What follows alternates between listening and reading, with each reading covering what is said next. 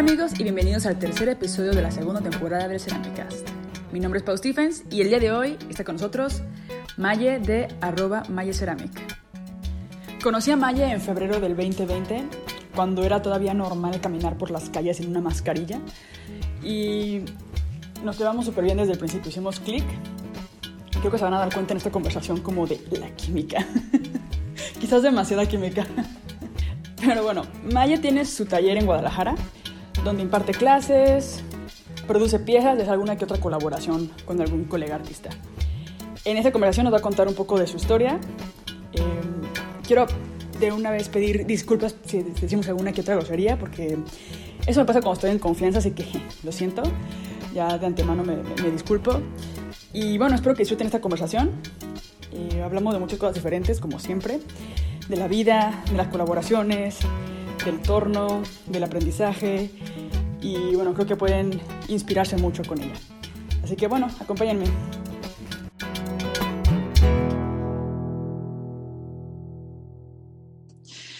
Hola Maye, pues tiempo sin vernos. Mucho. bueno, para los que no lo sepan, Maya y yo estamos repitiendo nuestra conversación.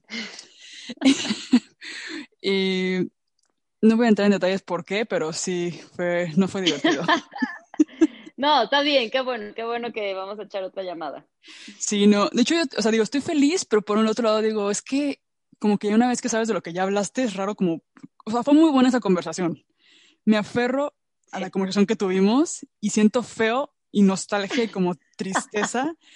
O sea, estoy de luto por aquella conversación que, que tuvimos la semana, ya sé, ya de semanas aparte, con, pues yo la, grabé, la mandé a esta Bea, que es la que me ayuda a editar y todo.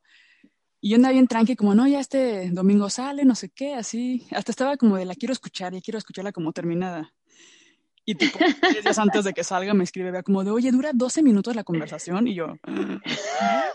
de que Maya no tiene tema, perdón. perdón, sí. normalmente duramos dos horas hablando, pero esta vez quise compensar por todos aquellos, aquellos minutos robados. Ah, Maya, así que bueno, sé, pero bueno, echemos. Echemos cotorreo. Para los que no sepan, Maya y yo nos conocimos en febrero del 2020, antes de que el mundo se fuera al carajo, en el curso de esmaltes. Y fuimos teammates de, de esmaltes. Sí. Y aparte fue que nos sentamos la una junto a la otra y fue como de, hola, ¿tú eres Maya de Maya Ceramic? Fue como, sí, he visto tu trabajo. ¡Ay, qué bonito! Sí, como, como, esa, recordé, fíjate que esa sensación que cuando estás en primaria y como que le dices hola al de al lado que no conoces. Totalmente. como de, hola, como le diré hola o no le diré hola. Sí, pero sabes perfectamente que con esa persona vas a hacer un match perfecto, ¿estás de acuerdo? De que, sí. Mm, entiendo, o sea, nos podemos entender muy bien y así fue. Me gusta su estilo. fuimos buenas compañeras. Exacto. Qué chido. Estuvo divertido. Y ya desde ahí empezó una gran amistad. Sí, a distancia. Sí, yo creo que si estuviera ahí más cerca, sí nos hablaríamos más seguido. Sí, no hay que dejarlo. Ok, pues bueno, creo que podemos arrancar como con tu presentación como de, yo sé quién es Maya Ceramic, pero para los que no lo sepan, para las pocas personas que no sepan quién eres, Ay, este, cuéntanos un poco de ti. Pues ahí va. Este, acabo de cumplir 28 años. Fue como un, un número que me costaba trabajo desde hace mucho tiempo poder llegar, ¿no? A mis 28.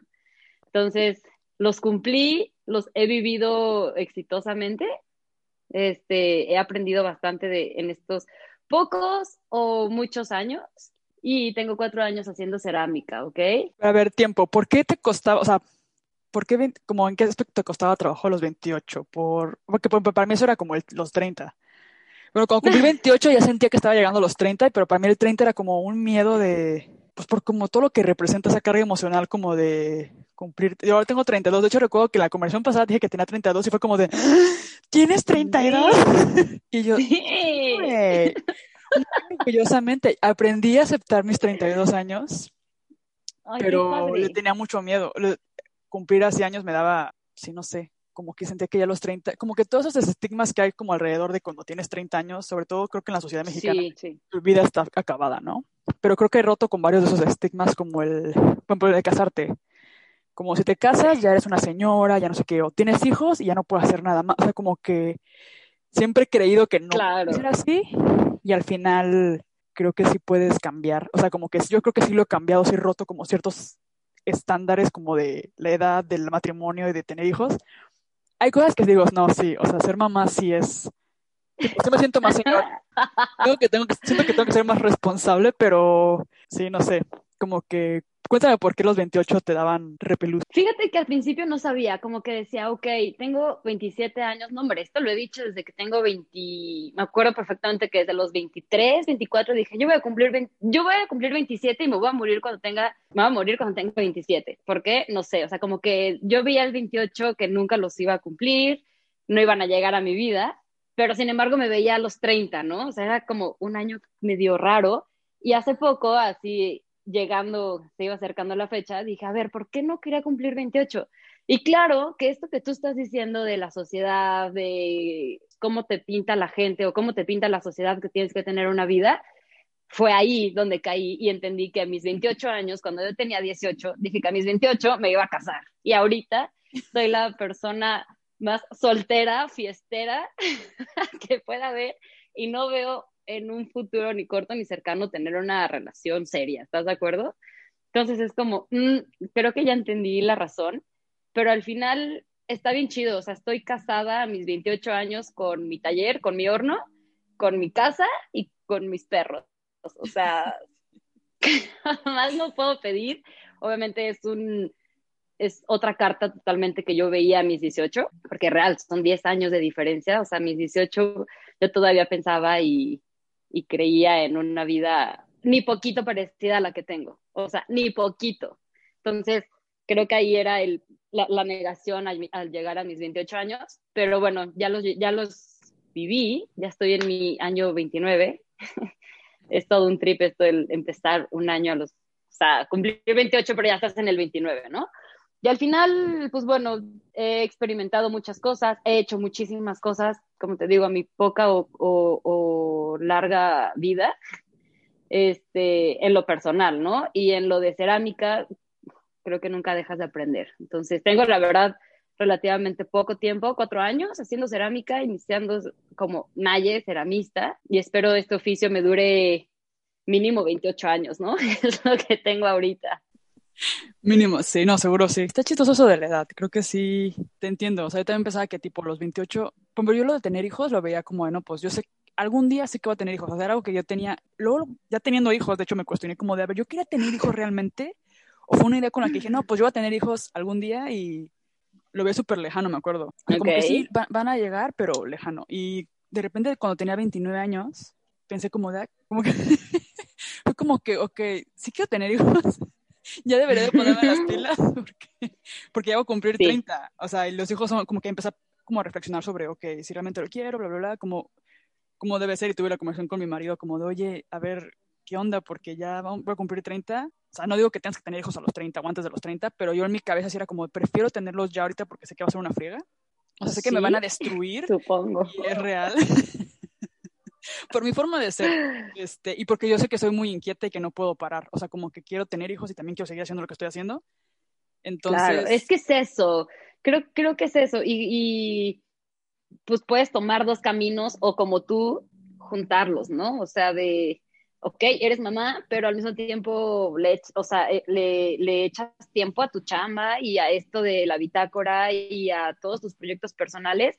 Y creo que es un equilibrio bien chido pero por otro lado está ahorita como la Maye, que quiere dedicarle el tiempo a su chamba. O sea, es lo que me toca, ¿no? Y al final es una chamba que me encanta, que me apasiona, que ni siquiera la veo como trabajo. O sea, es domingo y neta trato de no ir el domingo al taller, pero paso y es como, hoy, hoy está, ok, voy a entrar nada más a ver cómo quedó del, del día anterior, ¿no? Y claro que me quedo ahí por intensa, por, porque me encanta, o sea, y no, y no, me cuesta estar en el taller, al contrario, lo disfruto muchísimo, me pica no estar en el taller. Pero sí, o sea, es un equilibrio de, o de, de, ser mamá y trabajar, o de ser mamá solamente, o de trabajar solamente. Entonces, creo que, cada quien a su manera, ¿no? Y se van dando las cosas, porque por ejemplo, yo pude, creo que pude haber sido feliz sin casarme y sin ser mamá. O sea, no era algo que tuviera como que pasar. Fue algo que sucedió, o sea, que conocí a Hagen, o sea, y se dio, y luego pues la, casualidad de que pues Hagen es súper buen hombre y digo, no, pues va a ser buen papá, me apoya en mi trabajo, me apoya, yo sé que si tengo hijos él no me va a limitar. Entonces es como que se dio bueno, o sea, como que se fueron dando las cosas de tal manera que pude armar la vida así. Siento que yo, esta es mi parte hippie, pero de alguna manera atraje esto, o sea, como que yo atraje como a un hombre que me apoyara, en porque siempre me vi como, pues sí me vi con familia y todo, pero me vi también haciendo lo mío, como que de alguna manera se fueron dando las cosas que pude hacer, que, estoy pudiendo hacer eso. Digo, si es, si es complicado, obviamente es cansado, pues intentar balancear todo. O sea, es que no trabajo, o sea, no trabajo lo mismo que trabajaba cuando no tenía hijos, obviamente. Sí, claro. Pero sé que también es temporal sé que, y también vale la pena el otro trabajo que tengo, ¿no? De ser mamá. Entonces, no sé, siento que se fue dando todo, pero como yo lo quería. Entonces, al final es como no tienes presión de, ay, no sé, siento que si hay en la sociedad como esa presión de, tengo amigas que quizás tienen ya, pues van a cumplir 30 y sí están como de, es que tengo 30 y no, no tengo ni novio. Te estresan. es como, güey, pues X, o sea, neta, yo disfruté tanto estar sola y soltera y como que fue cuando me pude reencontrar chido. O sea, como que me di cuenta de quién es Pau Stephens cuando estuve sola, cuando viajé sola, cuando puse mi taller, sí, totalmente. Y, de repente me topé con un hombre que pues le gustó la Pau desmadrosa que literal la, que estaba así de que viviendo en yo conocí a Hayen cuando mi taller estaba a punto de cerrar así yo vivía en mi taller. O sea me bañaba cubetazos en mi taller y conocía. O sea me conoció en lo más bajo y aún así le gusté no sé qué pasó le echó un amor caray. Azteca y como que le gustó eso de mí no sé pero al final se dieron chido las cosas, nunca tuve que fingir que era otra persona frente a él ni nada. Está cool. Y, la neta está chido tener como ese, ese apoyo, como alguien que cree en ti, como que ve tu talento, aunque... claro. pero sí, pero yo prefiero, si no hubiera encontrado a alguien que me apoyara o así, me hubiera preferido estar sola. O sea, como que eso siempre sí lo tuve más o menos claro. Pues sí, sí, digo, son rachitas, pero claro. Lo que sea es bueno y, y en donde estés es disfrutarlo. Sí, no, hay 28 años, la neta, tú me dices, no, tengo 28, digo, 28 añitos. O sea, yo siento como cuando yo tenía 28 años. Obviamente cuando tenía 28 años me sentía súper, así como ya, estoy a punto, estoy rozando, estoy, estoy rozando los 30. Qué feo, qué pasó, se pasó. Pero, pero ahora que tengo 32, digo, no, o sea, no sé qué momento pasó. De hecho, lo digo out loud y es como de, hostia, 30, no 30, 32. Sí, sí, sí, sí. Sí me da miedito, pero digo, no, ya, pero bien vivido, bien vividos. Bien vivido, de eso se trata. Y también fue eso que yo dije, no, pues ya he probado cosas, o sea, he viajado, estudié en el extranjero, puse un taller, lo quebré, adopté mi perro, ¿Sí? se lo dejé a mis papás. sí, o sea, que le puedes dar check a muchas cosas de una lista, decir, ok, a tus 30 y X o a mis 28, de que mucha de esa lista tiene muchísimos check, entonces sí. ya es una satisfacción. Por eso, por eso me costaba llegar a los 28, como que sea, pues ya hice y deshice, o sea, neta, le he dado la vuelta al mundo y ya, ¿qué más quiero? Sí, suena medio mamón decirlo, pero es verdad, o sea, como que se siente... No, o sea, no, no, no, no, no, no, real, ¿sabes?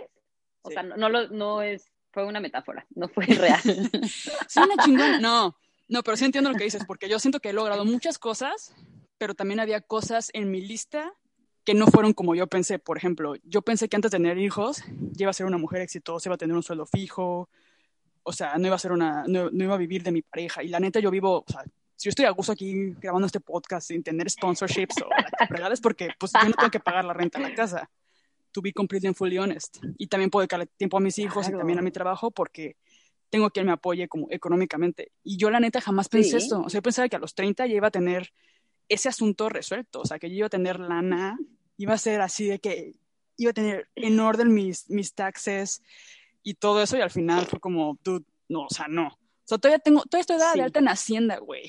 Y llevo viviendo acá cuatro años. Me yo ni eso. es como de, por favor, le invitamos a que declare sus impuestos. Yo creo que no, no volver a México y va a tener un desmadre, me van a meter a la cárcel o no sé. ay, no sé, pero eso es un tema de adultos, ¿ok? O sea, yo estoy tocando, justo tuve una plática con un contador el día de hoy y fue como, no quiero, o sea, no quiero tener 28, no quiero tener una empresita y no quiero ser independiente, porfa. qué miedo. Pero bueno, es parte de, aunque sea cerámica y sea un proyecto chiquito y sea un taller pequeño y sea yo más cuatro personas trabajando en mi taller, no sabes lo chido que se siente. O sea, ya, ya, ya, ya estoy dando un paso más allá de darme de alta en Hacienda y a ver qué pasa. creo que lo estás haciendo bien porque ya está surgiendo, ok, ya está surgiendo esa necesidad de que, ok, ya estoy dando clases, o sea, ahora sí estoy ingresando. Sí, ¿Qué es primero, el, huevo o la gallina? ¿No? Es como... Sí, totalmente. Si desde un principio, terminas pelas.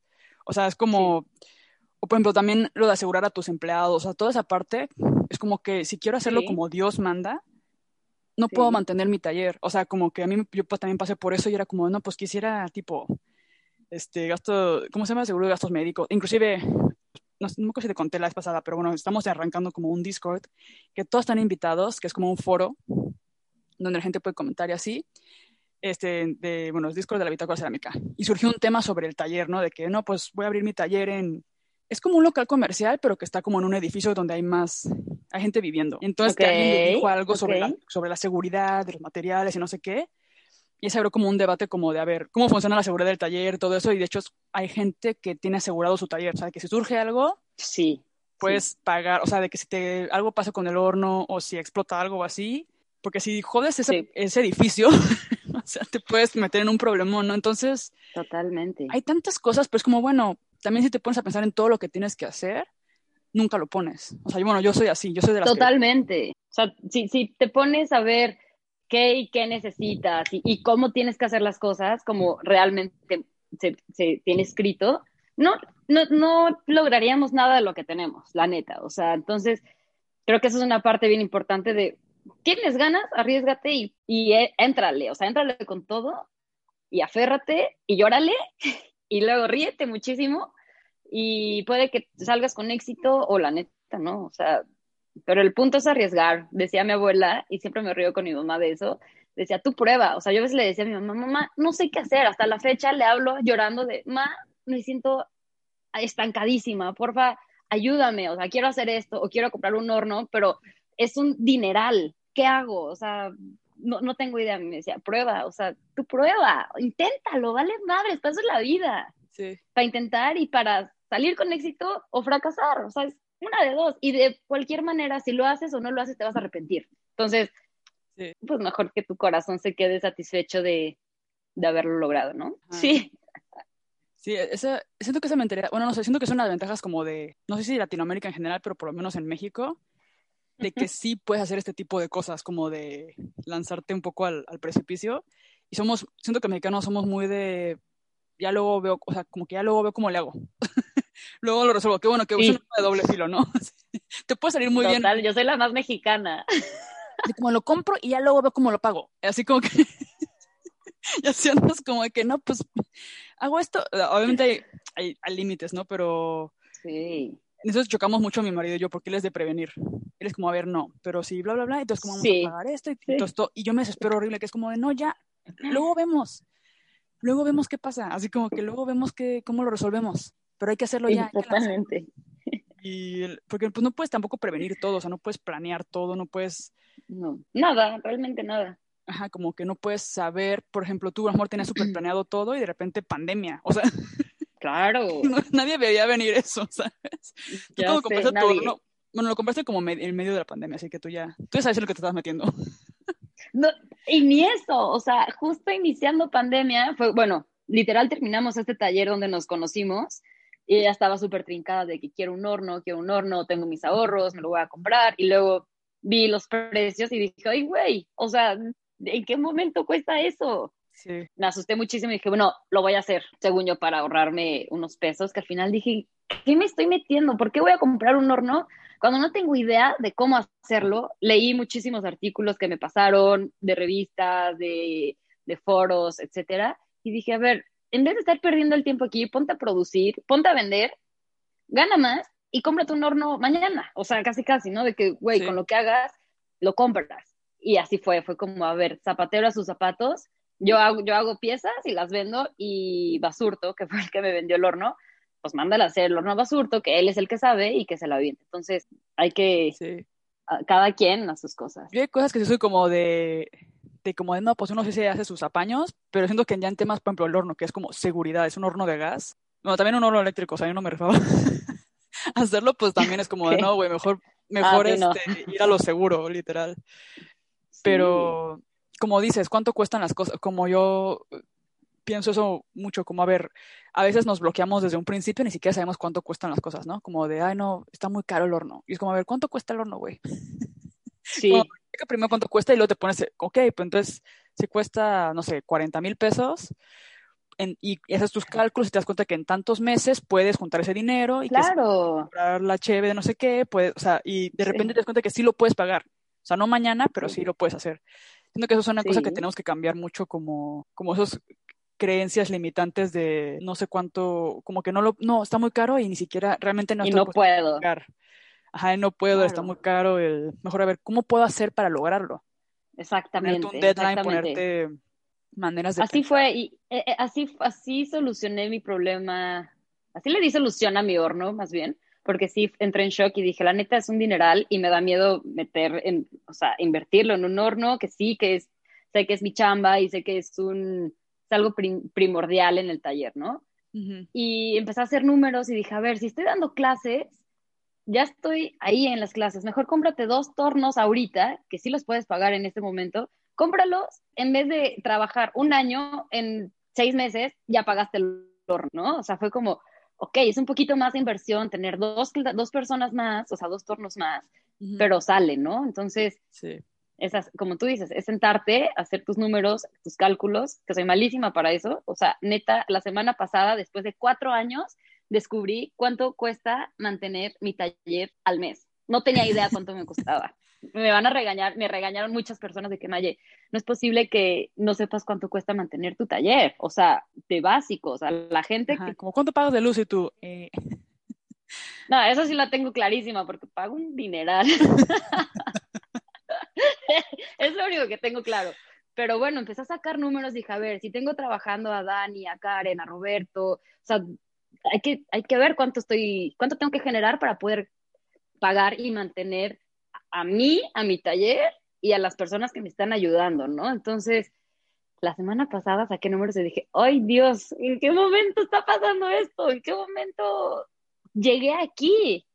Sí. Sí, cañón. cuánto pusiste tu taller? Mira, inicié en el 2017, en el verano del 2017 me compré mi primer torno.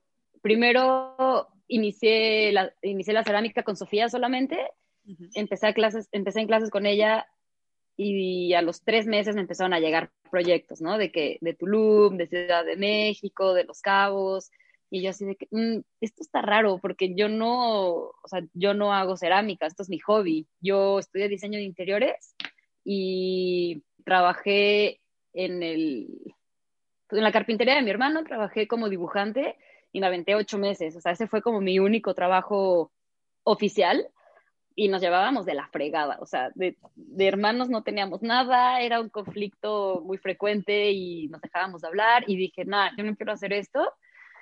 Y entré medio en una depresión porque pues obviamente me gradué y no sabía qué hacer de mi vida. Entonces, este, me fui a trabajar a Canadá, trabajé en una granja, literal, era como, pues ahí la chichincle de, del señor, y ahorré muchísimo, trabajé cuatro o cinco meses en una granja y luego me fui a viajar, ¿no? Entonces, obviamente yo no tenía idea de qué hacer de mi vida todavía, me fui a Asia y ya como que llegó un momento en el que me enfadé, también me enamoré en Asia y este, y nos regresamos a México a vivir y ahí fue donde entré en crisis real, mi única crisis que he tenido, depresión, etcétera, y conocí esta parte de la cerámica y realmente yo iba a clases porque me estaba sacando de mi depresión, o sea, porque me sentía muy bien, porque dejaba de pensar mil cosas, ¿no? Que mi cabeza daba, iba y venía 80 mil veces y yo no sabía qué hacer de mi vida, mi familia. ¿Ya tenías ahí como 23, 24? Tenía 21, 20, no, tenía 23 años, 23 años, sí. Este, tenía 23 años y mi familia era como, Maye, ¿qué vas a hacer? O sea, tienes que trabajar, tienes que vivir, ponte a hacer algo. Como, presionándote tú. Uy, güey, que yo no quiero, no quiero tener responsabilidades. Y fue como, pues no te vamos, o sea, ya mi familia no me daba dinero y eh, trabajaba con mi hermano, ¿no? Entonces realmente ganaba pues bien poquito para vivir al día. Y me metí a las clases de cerámica, me empezó a ir emocionalmente muy bien, salí de mi depresión, que fue algo increíble, o sea, neta, yo gracias a la cerámica, o sea, la, la quiero por muchas cosas y entre una de esas fue porque me sacó de mi depresión, ¿no? este, me empezaron a llegar proyectos y fue como, ok, yo le decía a Sofía de que Sofía me llegó un proyecto de Ciudad de México de 80 vasos, ¿te lo quieres aventar tú? Y me decía Sofía, claro que no me lo voy a aventar yo, te lo vas a aventar tú y yo te echo la mano, o sea, yo te puedo ayudar a preparar tus esmaltes, te puedo rentar el horno, hazlos. Y yo de que, ay, no, no quiero. Y me dijo, claro. Y yo de que, ok, los vendo en 30 pesos el vaso. Y me decía, ¿qué? ¿Estás loca? Véndelo en 180. Y yo, de que, ok, un vasito. Obviamente yo no tenía idea de nada. O sea, yo tenía tres meses torneando. Entonces me aventé ese proyecto. Este, los clientes quedaron bien contentos. Me empezaron a llegar. O sea, de mi Instagram era otro. O sea, no era Maya de Ceramics, era otra cosa. Este, y me empezaron a llegar más proyectos y más y más. Y dije, ok pues sí se puede. Entonces me compré mi torno y tenía, vivía en un departamento de dos cuartos y el cuarto de visitas lo saqué y lo hice tallercito, estudio, ¿no? Entonces ahí empecé a hacer mis primeras vajillas, mis primeros pedidos, mis primeros jarroncitos que no, o sea, ahorita los veo y me doy mucha ternura. Este, en ese momento te hace que, wow. Entonces empecé con eso y dejé la carpintería le dije a mi hermano que ya no quería estar ahí, que me iba a dedicar a la cerámica. Mejor le va, pues échale ganas, suerte. Y yo dije, ok. Y un día hablando con mi hermana, yo de que no, es que me llegó un pedido de 30 vasos y mi hermana de que, a ver, Maye, ok, qué chido tus 30 vasitos, pero ¿de qué vas a vivir? ¿no? tienes que vivir y, y, esto me decía, esto es de hippies. Y me dolió en el corazón cuando me dijo eso y cuando no me creyó, que yo podía vivir de eso, ¿sabes? Fue como un, de que, ah, me estás retando. Entonces, ahí fue como, como que un punch para comprobarle realmente a mi hermana eh, de que sí podía, ¿sabes? Entonces fue como, sí puedo y puedo vivir de esto y sí podrá ser hippie y lo que sea, pero se puede, ¿no? Y Amaye, rétala y va a sacar todo. Soy súper así. las, personas que me conocen saben de qué hablo, ¿no? Entonces se me metió a la cabeza y dije, claro que puedo. Y me empecé a mover y me empezó a ir cada vez mejor y cada vez mejor y cerraba mi mes y decía, órale, guau, o sea, esto está bien. Luego, obviamente, bajones de chambas, de que no había. Y mis amigas me decían de que, oye, ¿me, ¿me enseñas clases? ¿Me enseñas a tornear? Y yo de que sí, vénganse en mi casa todavía. De, luego me cambié a un tallercititito en otra colonia aquí en Guadalajara y no me sentía nada cómoda, o sea, como que no sentía que era mi taller, no me sentía, no me sentía inspirada, igual, así tres meses estancada y dije, no, me voy a regresar, me voy a mover a mi casa, a la cochera, que es un poquito más grande, no había cambiado de casa. Me cambié a mi cochera, neta, mi cochera, ayer la medí y mide 6 por 3 está chiquitita. Ese fue mi taller durante un año. Este, y ahí compré un torno y dije, ok, si no tengo chamas ciertos meses, las clases es como un salario fijo, ¿ok? Es como ser un poquito godín este, y recibir sí o sí al mes, ya sea, empecé, no sé, les daban ese entonces a cuatro personas, ¿no? O sea, dos, dos un día y dos otro día y los demás días producía. Y dije, bueno, pues es un buen ingreso que me mantiene, es un salario, ¿no? Y así empecé a, a dar clases y luego me cambié, tuve la súper suerte de que en la misma calle que yo vivo, este, se rentaba una bodega. Entonces llegó mi hermano y me dijo, hey, se renta una bodega, pregunta, y podemos poner un café o podemos poner una tiendita de algo. Y yo de que, ah, sí. Ya fui, lo vi y dije, ok, esto no va a ser un café, ni va a ser una tiendita de nada, ni, ni nada. O sea, esto va a ser mi taller de cerámica. Gracias, bro, pero... Gracias por la idea, pero es totalmente mío. Y así fue, o sea, le hablé al dueño, le dije, oye, lo quiero, soy tu vecina, me encanta y, y pues, hay que hacer un, un contrato ya. Y en diciembre acabo de firmar contrato. En diciembre cumplí dos años en ese taller.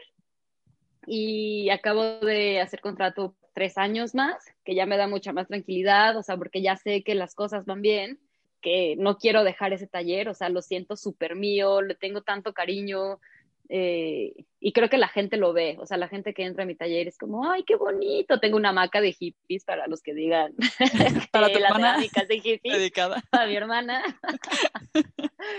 no sé, le tengo mucho cariño, es una parte de mí que me ha costado mucho trabajo lograr, este, que me ha costado mucho trabajo mantener. Empezó la pandemia y me dio igual crisis de, wow, pues tengo que sacar esta flote, ¿no?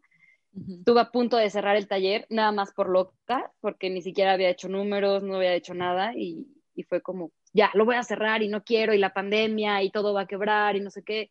Y fue cuando ahí me cambié el chip y dije, no, Maye, échale ganas y puedes crecer, y estoy yo sola, ¿no? O sea, en ese momento no tenía nadie que me ayudara. Dije, estoy sola y quiero salir adelante, y pues, ármate tu taller tres veces más chido, ¿no? Y fue que le invertí, compré, compré más racks, compré mesas, compré tornos, compré el horno. Hice una adecuación ahí un poquito más profesional y la verdad fui bastante, bastante feliz con eso. Entonces, ahorita siguen, sigue el taller en pie a pesar de la pandemia. Somos, la mayoría somos mujeres, que está súper chido, y somos jóvenes, o sea, yo creo que las más chicas tienen 19 y la más grande, no sé, hasta 40, ¿no? Máximo. Y se hace un cotorreo bien padre, la verdad, eso se lo aprendí a Sofía, que Sofía me compartió absolutamente todo y es una manera como de agradecer lo que Sofía me enseñó, ¿no? Enseñando también a estas chicas. Eh, este mes de febrero tengo 24 alumnas, buenas mujeres, no sé, ah, no, sí se metió un hombre, 24. Este, y es una manera, te digo, como de, de dar lo que yo recibí, ¿no? Enseñarles, hay muchas cosas que tampoco yo sé, este, pero al final es un poquito de investigar de mi parte y la siguiente clase decirles de que, oye, puedes hacer esto o clavarte un poquito en qué es lo que quieren desarrollar y ayudarles, porque de eso se trata. O sea, yo enseñarles a estas chicas a que, pues, a que hagan sus piezas y que se sientan que dominen el torno, porque lo has visto, no es nada fácil. O sea, se ve bien fácil, pero, pero está cañón. De hecho, un día en un video te puse de que eres zurda y tú no, ¿por qué? Y yo, estás torneando del otro lado. Estás completamente al revés.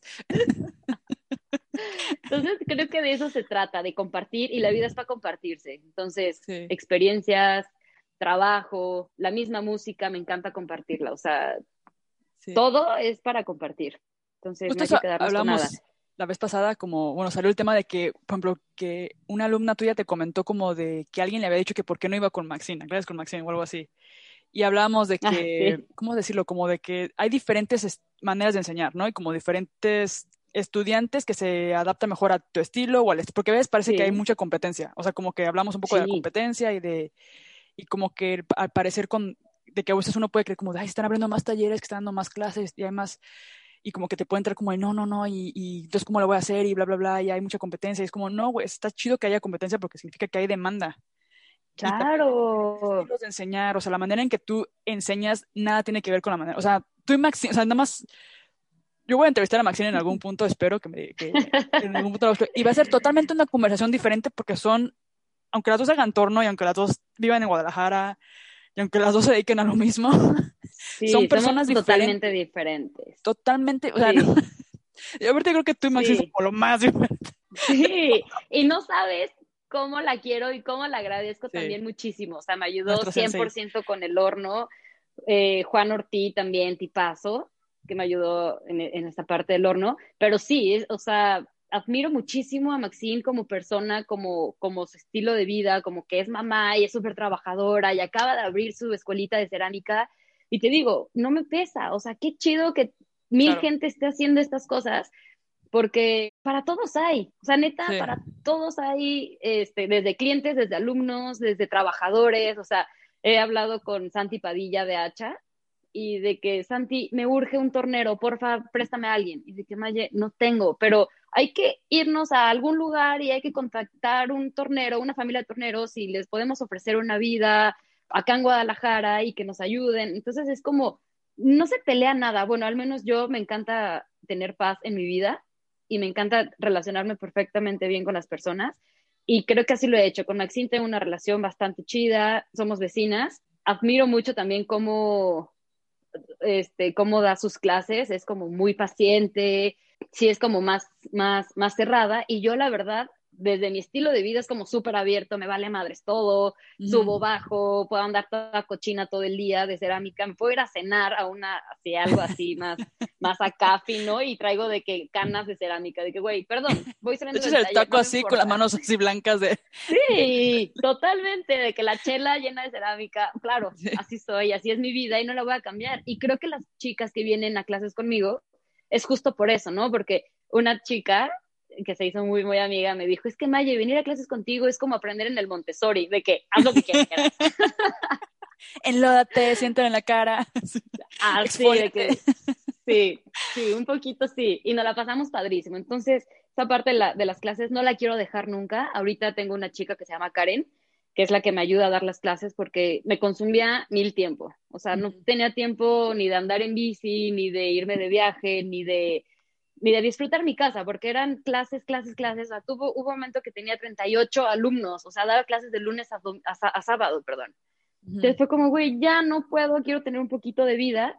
Y esta palabra que se me olvida, ¿me ayudas?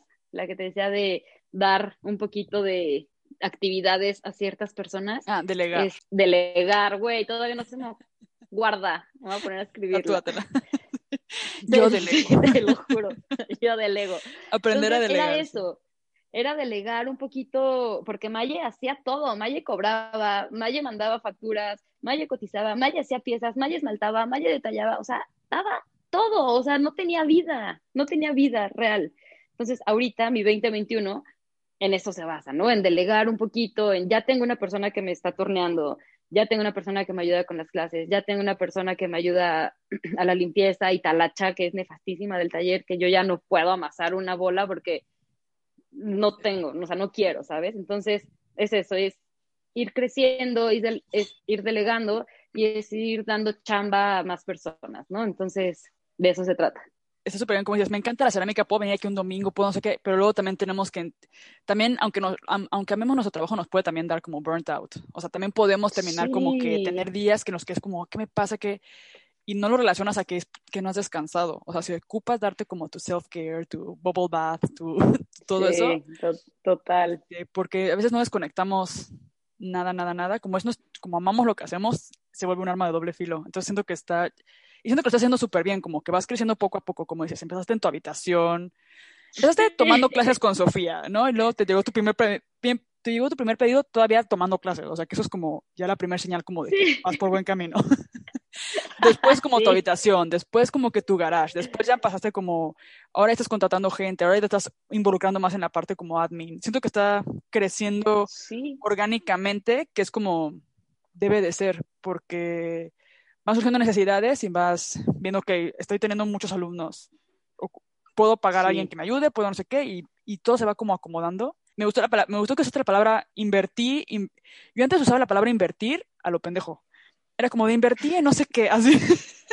y era como de qué me está devolviendo mi, mi famosa inversión de, no sé, pero invertí en un libro que nunca leí. O sea, es como, no, güey, pues una inversión te tiene que dar dinero de regreso. O sea, siento que tardé un buen en captar que la palabra invertir realmente significa, estás pagando por algo que ese algo te va a devolver el doble, mínimo. Sí, te va a dar, claro. Ajá, no es como que si te está costando 50 mil pesos, pero te está sacando tantas horneadas que, que saca tanto. Tuve que cumplir 30 años para entender. Ay, sí. A mis 25 no, no captaba que invertir no era como cualquier chorrada. O sea, era, realmente es una palabra que significa algo, que es como estás pagando por algo que te va a dar algo en regreso, de retorno. Entonces, es verdad, dices, no, pues pagué dos tornos y, y ya tengo más gente que, que ocupa esos tornos, en las clases en la semana, bla, bla, bla. Al final te, te devuelven X cantidad de dinero y en tipo tres meses ya recuperaste tu inversión. Entonces, así es como debe ser inversión. Sí, dices como, no, estaba perdida, estoy empezando, no sé de números, pero yo te veo que vas muy bien.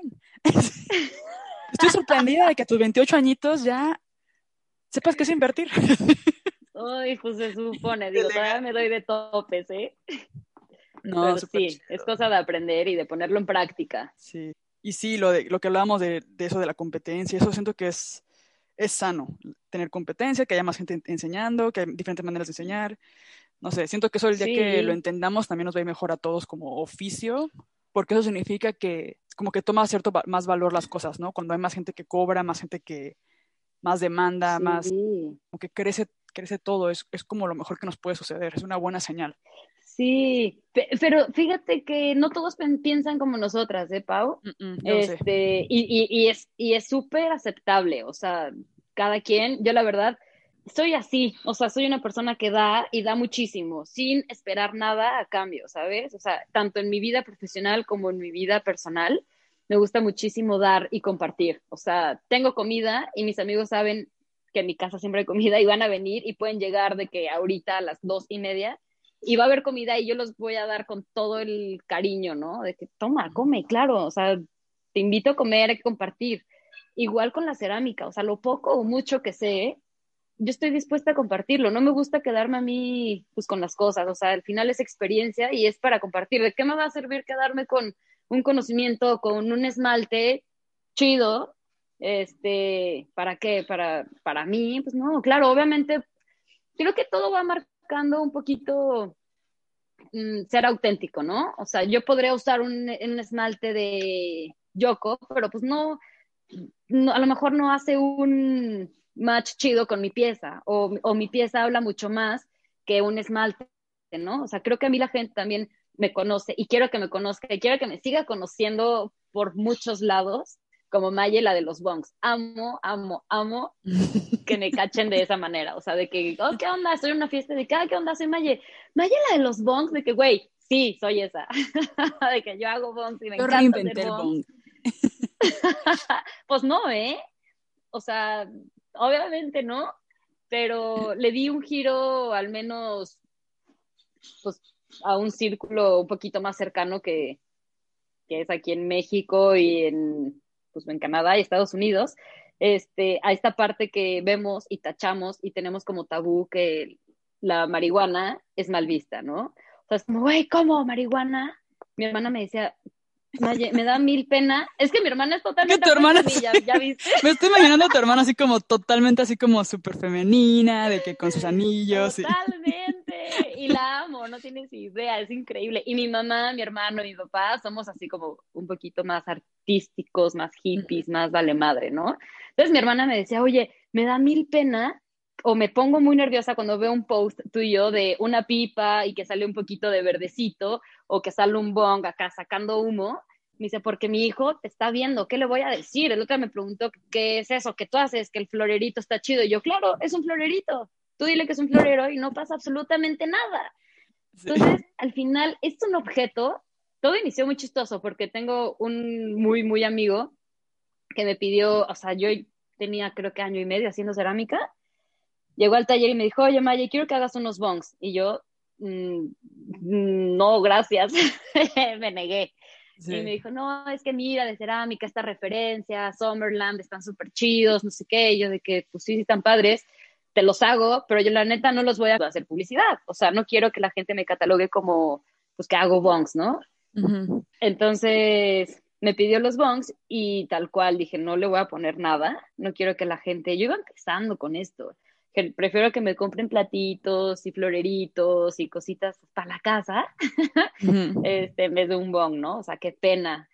Eh, y un día, por no sé por qué, lo subí a Instagram, un bongcito así chiquitito, perfectamente azul, con el quemador blanco, y tuve un éxito así de que neta en dos días tuve muchísimos mensajes, muchísimos followers, pedidos de que, o, o contacto, ¿no? De que, oye, Maye, ¿qué onda con tus bongs? Están bien bonitos.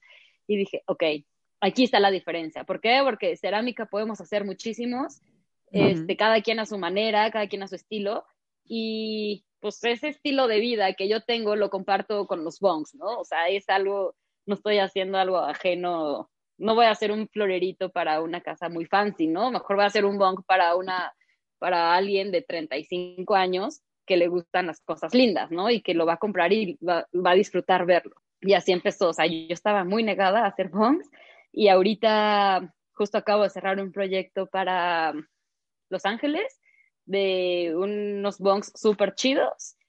Y pues está padrísimo, o sea, me encanta vender en el extranjero, me encantaría, amaría que México fuera mi cliente principal en los bonds, pero nos cuesta, todavía nos cuesta como pagar un objeto eh, hecho a mano en una cantidad que es lo que cuesta, ¿sabes? O sea, tú sabes perfectamente cuánto cuesta la cerámica, cuánta chamba tiene, cuánto tiempo tiene y todo lo que le tenemos que invertir.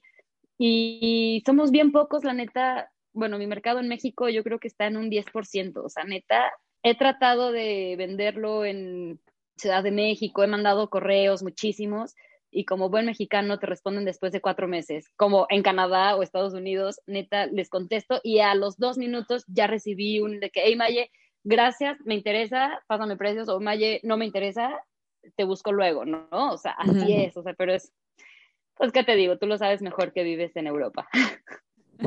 Bueno, pero sí, eh, hasta te pagan rápido, ¿no? O sea, como que no se vuelve este rollo de estar persiguiendo a la gente, de que hablamos, de hecho, la vez pasada me contabas que mandabas pedidos a Canadá y poco que te pregunté por los envíos, ¿no? Como de cómo lo haces con los envíos, no sé qué, me dijiste que lo mandabas por paquetería normal.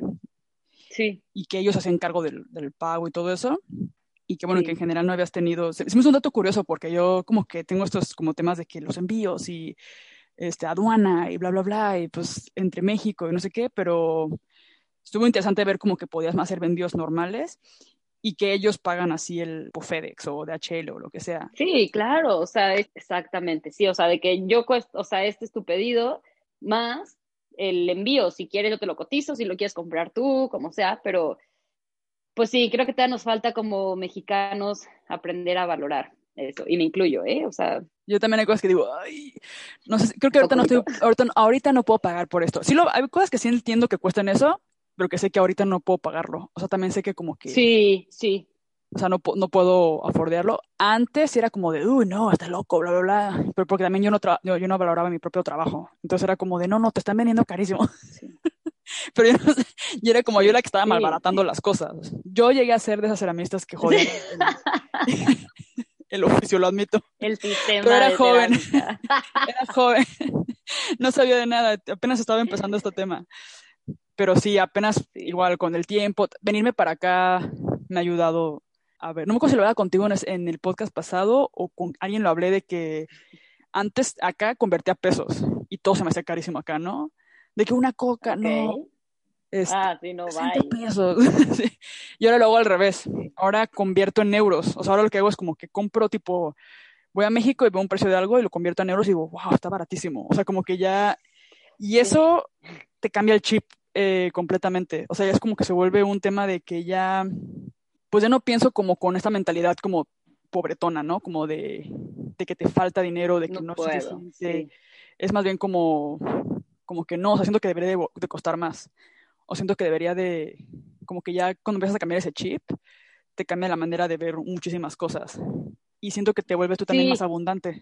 Eso, eso creo que también lo platicábamos la vez pasada, de que igual de compartir, es, igual, no sé, el otro día le compré una pieza a Vika cerámica que me encantó, o sea, la vi y le dije, Vika, la quiero, o sea, totalmente, me de que, hey, Maya, hay que hacer un intercambio, y yo dije, claro, o sea, hay que apoyarnos entre nosotros, ceramistas, no sabes, tengo piezas de Curahue, tengo piezas de, bueno, unas piezas que he comprado que no me las ha entregado Natalia Ramos, este, de Vika, o sea, yo voy de viaje, me fui a Oaxaca hace que año y medio, o sea, en mi maleta ya no cabía nada, dejé ropa, neta, por meter piezas de cerca, o sea, porque de eso se trata, si a mí me gusta y quiero que me compren, es como dar, o sea, yo quiero, toma, o sea, es ahí un intercambio y es mover desde energía hasta dinero. Güey, qué chafa, me escuché bien hippie y no quería.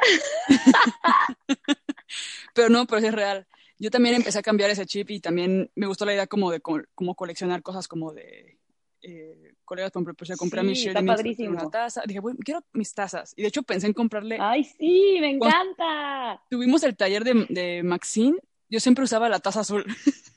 siempre iba y me agandallaba la taza azul. Era una taza azul. Era la única que había azul. Este, así. Y me quedé pensando, como le voy a decir a Maxine, que si todavía la tiene, que me la venda. O sea, me encariñé con esa taza. La quiero. era como un esmalte azul mate, así como, creo que el Galaxy que le llama. Y yo, ay, quiero esa. Ya. Y dije, ¿por qué no se la compré en ese momento? Bueno, pues sí, porque estaba medio, ahí estaba pelas.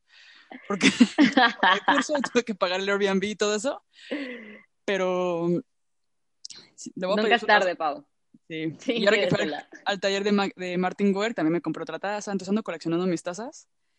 Sí. Eh, pero sí se siente chido, se siente chido como que, no sé, comprar algo de alguien que, que es tu colega, que sabes lo que, y que dar a entender, como empezar a entender entre nosotros que nos valoramos, o sea, como, oye, como, sí. como que te entiendo, yo también me esfuerzo, yo también eh, eh, sé lo que conlleva hacer todo esto, ¿no? Porque yo también lo hago, entonces sí. está chido. Y lo que decías como de eso de los esmaltes y ser auténtico y eso, siento que es súper importante, o sea, como para la hora de...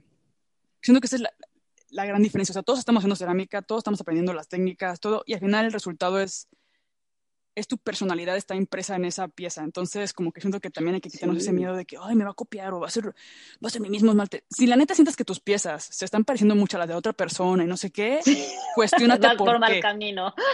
o sea, cuestionate como, a ver, ¿qué estoy haciendo? ¿Qué pasa? ¿Qué está sucediendo conmigo? ¿Quién soy yo? O sea, empieza como a preguntarte como, ¿quién soy yo como ceramista? ¿Quién soy? Y es normal que, por ejemplo, al principio, cuando estás aprendiendo, tengas referencias sí. y copies y y a lo mejor se parezcan como ciertas cosas a, a, a, otras, no sé, otras piezas. Pero, de hecho, eso me pasó como diseñadora. Cuando yo me, yo me gradué de diseño industrial, pues de cerámica y empecé a hacer piezas de cerámica, trabajaba con molde, pero eran piezas como muy minimalistas, ¿no? Como el, el okay. florero, no sé qué, y como formas muy, que yo luego veía tipo en Instagram o en Pinterest y era el mismo diseño de otra cosa que ya existía, de otra marca, que, que, me gusta, o sea, lo veo y me gusta mucho como esa forma tan, tan purista, que quién pensaría que yo que ahora que hago monstruos, que me gustara hacer ese sí, tipo de piezas antes. Sí, sí, sí.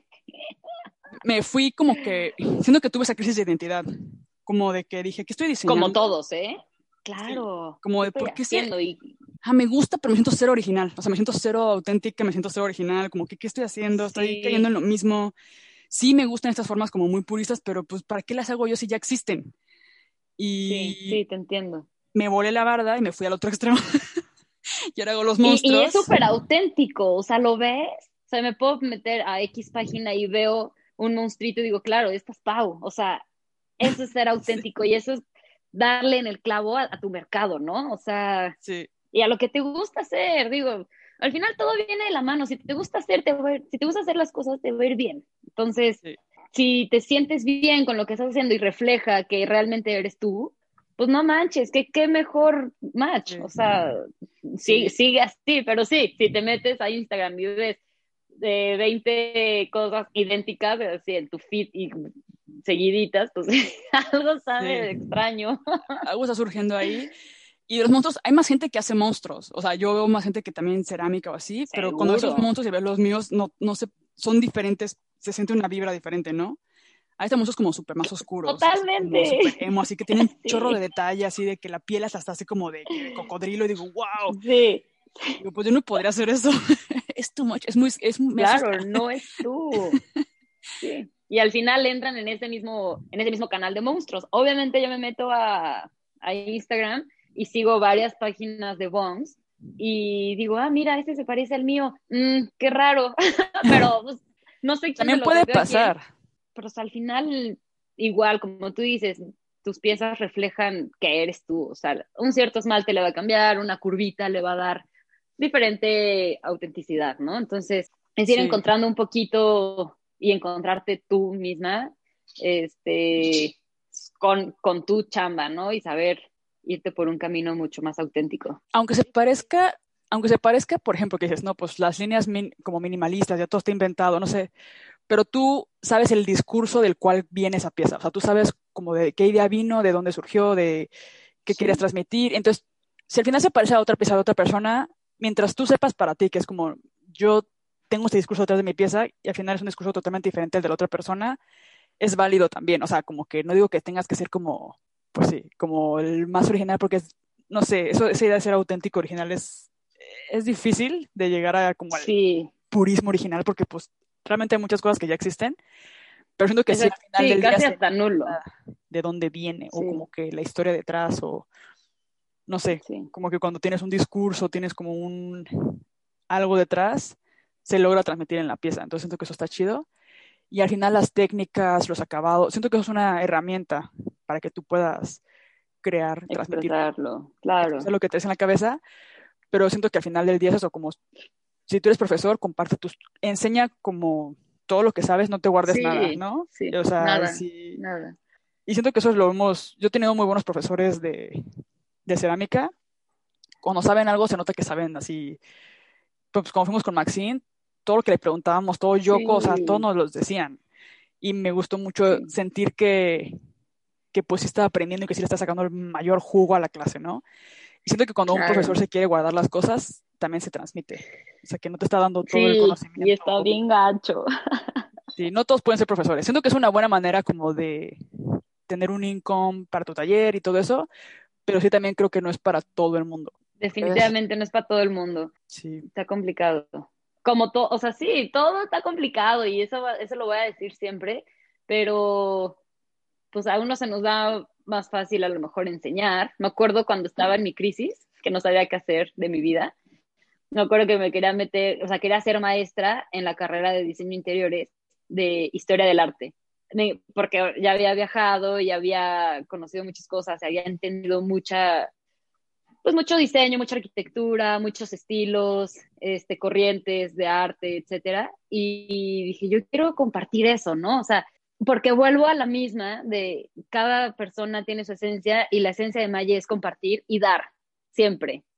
O sea, y era como yo quiero compartir y dar lo que yo he aprendido en ese año que me fui de viaje, que aprendí X, lo que haya sido, y al final era como prepararme y enseñarles a las personas, a estos alumnos, que yo neta moría por dar clases, y me metí de que a la escuela, de que con la directora, de que, oye, quiero dar clases de historia del arte, ¿puedo? Me dice, sí, claro, estás titulada, y yo, hoy, no, para esto nunca me titulé, no estoy titulada, terminé la carrera de, diseño de interiores y no tengo título. Mm, X, es otro tema. No, justo por eso no pude dar clases en la Universidad de Historia del Arte. Entonces fue ahí como todavía lo tengo medio atorado y al contrario, estoy más bien me meto yo a clases de Historia del Arte ahorita en línea para poderme empapar un poquito más de, pues, de otras cosas, ¿no? De, ¿qué digo? Al final te suman y desde arquitectura, que fue el último que me metí, este, no sé, es, es ir aprendiendo y es irte empapando de cositas para luego poder compartir, ¿no? Entonces, Ay, pues así, así, así he llegado a ser Maye cerámica, Maye la de los bombs y Maye la que da clases de cerámica Era como una pasión que ya tienes ahí, como, que ya tienes esa intención como de dar clases sin miedo, porque por ejemplo yo cuando, yo también di clases a, bueno, también tuve ese conflicto del, título, de hecho, porque yo estudié en el IE de Madrid tres años, pero era un diplomado, o sea, no era como, justo yo me gradué y por fin le agregaron un año más a la carrera y ya se homologó. O sea, ahora ya si vas a estudiar allá, oh. sí tienes tu, tu, título. Pero, yo no, eh, ya no alcancé. Entonces tengo como un diplomado, no sé qué. Y este, y también cuando empecé a dar clases fue como un rollo, porque tuve como que tuvieron que como que revalidarme no sé qué, y bla, bla, bla. Pero sí logré dar clases en la náhuac. ¡Ay, wow! Sí. Este, y la neta me fue chido con cerámica y así cuando este, di clases. Y yo la verdad es que siempre decía como que si daba clases iba a dar clases a niños o no sé qué o así. Porque a mí la neta, o sea, los adolescentes me daban miedo. Era como de, dude, tipo 20 años. estos me van a comer bien. Sí. Sí. Pero fíjate que se me dio súper bien. O sea, se me dio muy bien el primer semestre me fue muy bien, me, hasta me dieron un reconocimiento como de buena profesora, tuve muy buenos puntos. ¡Ay, wow! Siento porque se notaba la pasión, así como que logré transmitir la pasión por la cerámica, pero la segunda clase que, di vidrio, es que era cerámica y vidrio, entonces el primer semestre era cerámica y el segundo semestre era vidrio. Y justo en el segundo semestre fue cuando cerré mi taller, o sea, pasé emocionalmente, me fue como medio heavy, porque fue cuando cerré el taller, como que ya no sabía como qué onda, o sea, sí sentí que, que me sentí insegura y me vieron, o sea, esos chavos vieron a través de mí y ahí sí me, no me fue tan chido, la verdad. Estuvo bien, creo que estuvo bien, creo que lo hice bien, pero siento que no fue como con la cerámica, que era lo, lo mío, mío. O sea, siento que se me da mucho más fácil enseñar algo que realmente dominas. O sea, como ah, claro. no lo dominaba tanto, o sea, no lo no es que lo domine, no domino la cerámica, pero sí sabía más que los chavos, obviamente, y sí este, se notaba esa pasión, esa intensidad, ese como como que chispa de que, a ver, vamos a hacer esto, chicos, y van a hacer el, el, eh, no sé, el primer parcial era como construcción manual, pero tenía que ser como en, en, plan diseño, porque también tenemos que ver esta parte como de, de design, o sea, no era como de, ay, sí, hago manualidades, sino, o sea, tiene que ser un objeto de diseño. Okay. Luego tuvimos moldes, o sea, vimos como que desde el diseño, cómo tiene que ser un, una pieza si quieres que desmolde, hicieron su molde, vaciados, bla, bla, bla, o sea, como que vimos todo el proceso como de producción para todo que el entendieran. Okay. Porque a veces pasa sí. que los diseñadores no, no, nunca han tocado cerámica y llegan y te, tipo al taller con sus ideas. Sí, sí. Es como, no, o sea, esto no es viable, o sea, tienes que entender los límites del material. Y siento que eso sí lo logramos sí. en la clase. Pero bueno, el punto es que Ay, qué padre que diste clase. Sí, no, la verdad estuvo, estuvo chido. Paga, o sea, la neta la paga era como muy miserable, o sea, me salía más caro. Ya. Es un tema que siento que es un problema en México, como que no, no pagan bien a los profesores, la neta. Yo era como me salía más caro Chale, ir y dar clases, porque tipo que la nagua que está en la punta de la montaña, sí. iba dos veces a la semana. no, bueno. más caro ir que... lo que estoy ganando. Ajá, o sea, lo que estoy ganando, pero sí me daba satisfacción como personal, como dar clases, transmitir, sentir que estaba logrando algo, que lo, como que me di cuenta que se me daba bien y lo he seguido como que haciendo con talleres o bueno, también con clases online o así, como que me he dado cuenta que es como transmitir, Sí. o te, te pregunten cosas y tú les contestas como de, no, mira, esto es así, ya está. O no lo sé, pero Sí. déjame investigar, lo que también se vale, ¿no? O sea, también no es como que... Sí, se súper vale. O no sé y la neta no me interesa. O sea, no. Pues googlealo. muy mala onda. No, no, no, o sea, no, no que no me interese solucionar tu problema, pero por ejemplo, mis alumnas, muchas llegan y de que, oye, quiero hacer algo acá a mano, ¿no? De que coiling o pellizquitos o cosas sin torno. Yo soy la persona más bruta para hacer cosas sin torno, o sea, de que les digo, es que no, no, no, no, no, no sé, o sea, no tengo talento en eso y se burlan de que, ¿cómo no? Y yo, neta, o sea, no, en, podemos hacer un monstruo de pavo y en la vida, o sea, no, no sé ni hacer un plato así de que a mano, o sea, está rarísimo, Oye, sí. puro torno. Es que lo de las técnicas también es como no son para todos, ¿no? O sea, como que siento que Sí, está cañón. también se vale que es como que te casas con una o a lo mejor en algún punto te dará como la curiosidad por explorar o la, te surgirá la necesidad de explorar otros temas, pero Sí. siento que como que hay momentos también para todo.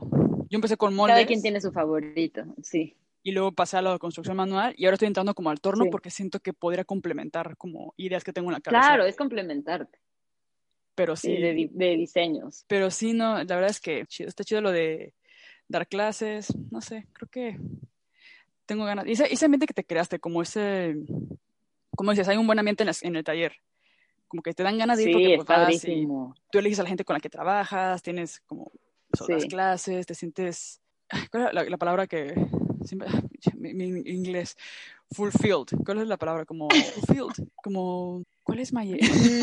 Mm, Ayúdame, yo te ayudé con no sé. Güey, ya se me había olvidado. realizado, es que realizado suena rarísimo, como te sientes realizada, Como sí, completo, no. pues sí, ajá, ¿Satisfecho? ¿Completo? que es Mm, una mezcla entre que te sientes útil, te sientes valorado, te sientes como que Sí, sí, sí, sí. eres bueno para algo. Ay, qué y- coraje, ya no puedo, no puedo, no se me puede venir la palabra, Sí, no sé, pero sí, la, la cacho. sí, o sea, como te sientes realiz- pues realizado, creo que es la traducción literal, pero realizado suena, se me hace extraño, pero Sí, y las dos, sí. sí tiene que ser realizado. Y es como una vida también, como no es como que estás porque no sé, por ejemplo, tu hermana que te dice, oye, pero tu vida de hippie, no sé qué. Y es como, como que siento que si te pones a pensar como que a ver qué quiero, ¿Cu- cuánto necesito para vivir bien, tranquilo. Solamente a lo mejor con la cerámica no vas a ser millonario como tipo, no sé, a lo mejor el güey este de Tortus o qué sé yo. Pero si te da para vivir Sí. tranquila, te da para sentirte satisfecha con, con tu vida, como que tienes una razón para levantarte, Sí. como que qué más le puedes pedir Un también? compromiso, ¿no? Eres O sea, tu propia jefa. un compromiso que, sí, un compromiso, un compromiso gratificante, ¿no? Que no te cuesta levantarte temprano, o sea, llevo dos semanas de- despertándome a seis de la mañana para aprender horno, ¿no? O sea, tres veces a la semana, y es como, güey, ya estoy bien cansada, termino súper tarde, pero al final no importa, no sabes cómo disfruto de despertarme seis de la mañana, aprender horno y ponerme a hacer yoga en el estudio, o sea, en el taller, tengo mi mat de yoga, como, ok, ponte a hacer yoga, aprovecha, es bien bonito, o sea, me da miedo perder esta magia, esta, esta chispa que tengo con mi taller, y sé que en algún momento se va a acabar. Así, bueno, es que estoy súper así de que creo que todo tiene no tenga 38, ¿no? Tienes tu nuevo deadline del, del... No, no, no, eso todavía dame más años para que se me acabe el amor a la cerámica. No, pero, este pero yo creo que te vas a seguir reinventando, como que esa curiosidad que tienes va a ir surgiendo, a lo mejor no sé, ahorita es como estás en tu taller, estando en tu taller, pero en un futuro, no sé, en unos años es como, oye, pues vente a dar talleres a otro lado del mundo, o vente a hacer, no sé, como que siempre puedes, siento que, creo que de hecho hablamos de eso cuando, en la plática pasada, en nuestra primera entrevista, sobre el lifestyle, ¿no? Como que contabas que la primera vez que viste la cerámica y el torno y así fue cuando fuiste a un viaje a Nueva York y acompañaste a este, a este chavo a hacer como un video de una, de una ceramista o algo así. Y que viste el espacio, viste el taller y como que ahí viste como de wow, o sea, yo quiero, quiero esto. Y siento hacer esto, sí. Que es como cuando uno ve esos talleres, ¿no? Como que es ese como estilo de vida, como que el lifestyle de, ceramista, ¿no? Que a lo mejor a veces lo idealizamos, que, pero siento que sí es real. Yo cuando, algo que recomiendo mucho, este, cuando me preguntan como chavos, que no saben qué elegir, qué carrera elegir o así, o como qué quieren hacer de sus vidas, le digo, a ver, pero a ver, ¿cómo te imaginas tu vida? ¿Te imaginas en una oficina? ¿Te imaginas Ay, pero ¿Te no, imaginas... O sea... No te imaginas de ceramista, obviamente es como muy específico, pero... pero... No, está muy cañón cómo va cambiando tu vida. O sea, a mí me hubieras preguntado eso a mis 18 años y te hubiera dicho que a mis 28 me veía casada y con hijos. Ahorita tengo 28 y no me veo ni casada ni con hijos a los 38. O sea, no es mi estilo de vida ahorita. Mm, estás jodiendo mi pregunta. Me estás jodiendo mi super tip, Maggie. Sí, porque si totalmente, lo siento. Sigue, sigue, sigue, sigue. No, no, pero. A lo mejor me sirve. No, no aplica, quizás no aplica a todos, pero si te fijas, como para elegir carrera, como qué tipo de carrera quieres, es como, no, pues te imaginas salvando vidas, o te imaginas este trabajando en una oficina, o te imaginas. Pues siento que ya como que por ahí puedes, trabajando con animales, no sé, como que puedes empezar ahí a guiarte. Porque la carrera que elijas es lo que vas a hacer el 50% de tu vida o más o menos, no sé si tienes suerte, y al final define tu vida. O sea, define hasta cómo te vistes, define, como tú puedes llevarte a tu perro al trabajo, puedes hacer yoga mientras pones el horno, o sea, tu trabajo de oficina no lo puedes hacer, tú. o sea, es como que, entonces, y no digo que, no, no desprecio los trabajos de oficina, siento que hay gente que le gusta. O sea, a mi prima, por ejemplo, le encanta ponerse los tacones, le encanta no sé qué, ir a la oficina con su cafecito, saludar a todo el mundo compartir como el coffee Es súper respetable. Sí. Es súper respetable, pero yo no me imaginaba así, o sea, yo siento como que yo, yo lo que quise siempre fue tener como cierta libertad, como de elegir dónde iba a trabajar, dónde, por ejemplo, yo sabía que quería tener... Tus tiempos. Y, sabía que quería como poder dedicarle tiempo a mis hijos, pero bla, bla, bla. Entonces siento que la cerámica se acomoda súper bien a ese estilo de vida que yo me imaginé como a futuro. Dije, no, pues yo quiero poder tipo que ir a mi taller en las mañanas y en las tardes no sé qué, y los sábados doy clases, y entonces como que vas diseñando tu vida en torno a, a, eso. Sí. Que siento que, que se prestó muy bien como la cerámica para eso. Digo, no lo sabía cuando, no sabía que iba a ser cerámica, pero sí sabía que por ahí iban las tiradas. Como de ser mi propia jefa, era como una cosa que, que, yo quería. Ser tu propia jefa. No sabía de qué, pero era como, no, yo quiero ser jefa. yo quiero definir mis tiempos. Esto, definir tus tiempos, ser independiente, poderte ir de vacaciones y al mismo tiempo está bien difícil porque, te, no sé, me invitan a la playa este próximo fin, pero pues tengo una entrega que hacer y la neta le he quedado bien mal a mi cliente y es como, ok, sorry, me duele en el alma, no me voy a ir a la playa porque tengo que ser responsable, ¿ok? O sea, es como, chale, y a veces se puede, a veces te vas hasta 15 días de vacaciones y, y se arma, pero hay veces que primero está la chamba y, y, luego está la vida personal. Sí, no, pues vas balanceándolo, pero ya es como, pero lo hecho es que tú puedes decidir y no otra persona, ¿no? Que es como lo... Sí, eso está genial. Que luego tienes eso como su lado negativo, que pues a lo mejor sabes que este mes te fue bien y el siguiente no, sí. pero lo pones en una balanza, es como que, no sé, hay gente para, yo creo que hay mucha gente que para ellos vale más, tipo, tener un sueldo fijo alto, o sea, ganar buena lana, bla, bla, bla, que su libertad. Como que dicen, no, pues me da igual, pero gano buena lana y me puedo comprar una casa, me puedo comprar un coche, esas son sus prioridades y, es válido. Y para mí la riqueza es como esta otra cosa como de mi tiempo, como poder tener tiempo de mi familia, poder poner mi taller, poder llevar a mi perro, eso me, como que el día a día me, eso es lo que me llena. Entonces, siento que la cerámica nos puede permitir eso si lo hacemos bien y si nos vemos inteligentes y si tenemos paciencia, porque también es como, Sí. pues hay que dedicarle mucho trabajo. Siento que ahorita estamos en una posición en la que estamos afortu- somos afortunadas de que pues ya más o menos entendemos la técnica, ya más o menos entendemos el material Sí. Y ya más o menos podemos dar clases y vender cosas y bueno, podemos vivir de ello. Exactamente. Siento que si lo logras en la cerámica, neta puedes tener una vida muy chida. O sea, si lo logras en lo que te apasiona, así, a lo mejor le sufres un rato al, le sufres un rato al principio, pero siento que si lo logras, logras encontrar ese balance, Sí. puede estar muy chido, la neta. Yo todavía no lo logro, la verdad. pero estoy Ay, luchando. no manches, Pau.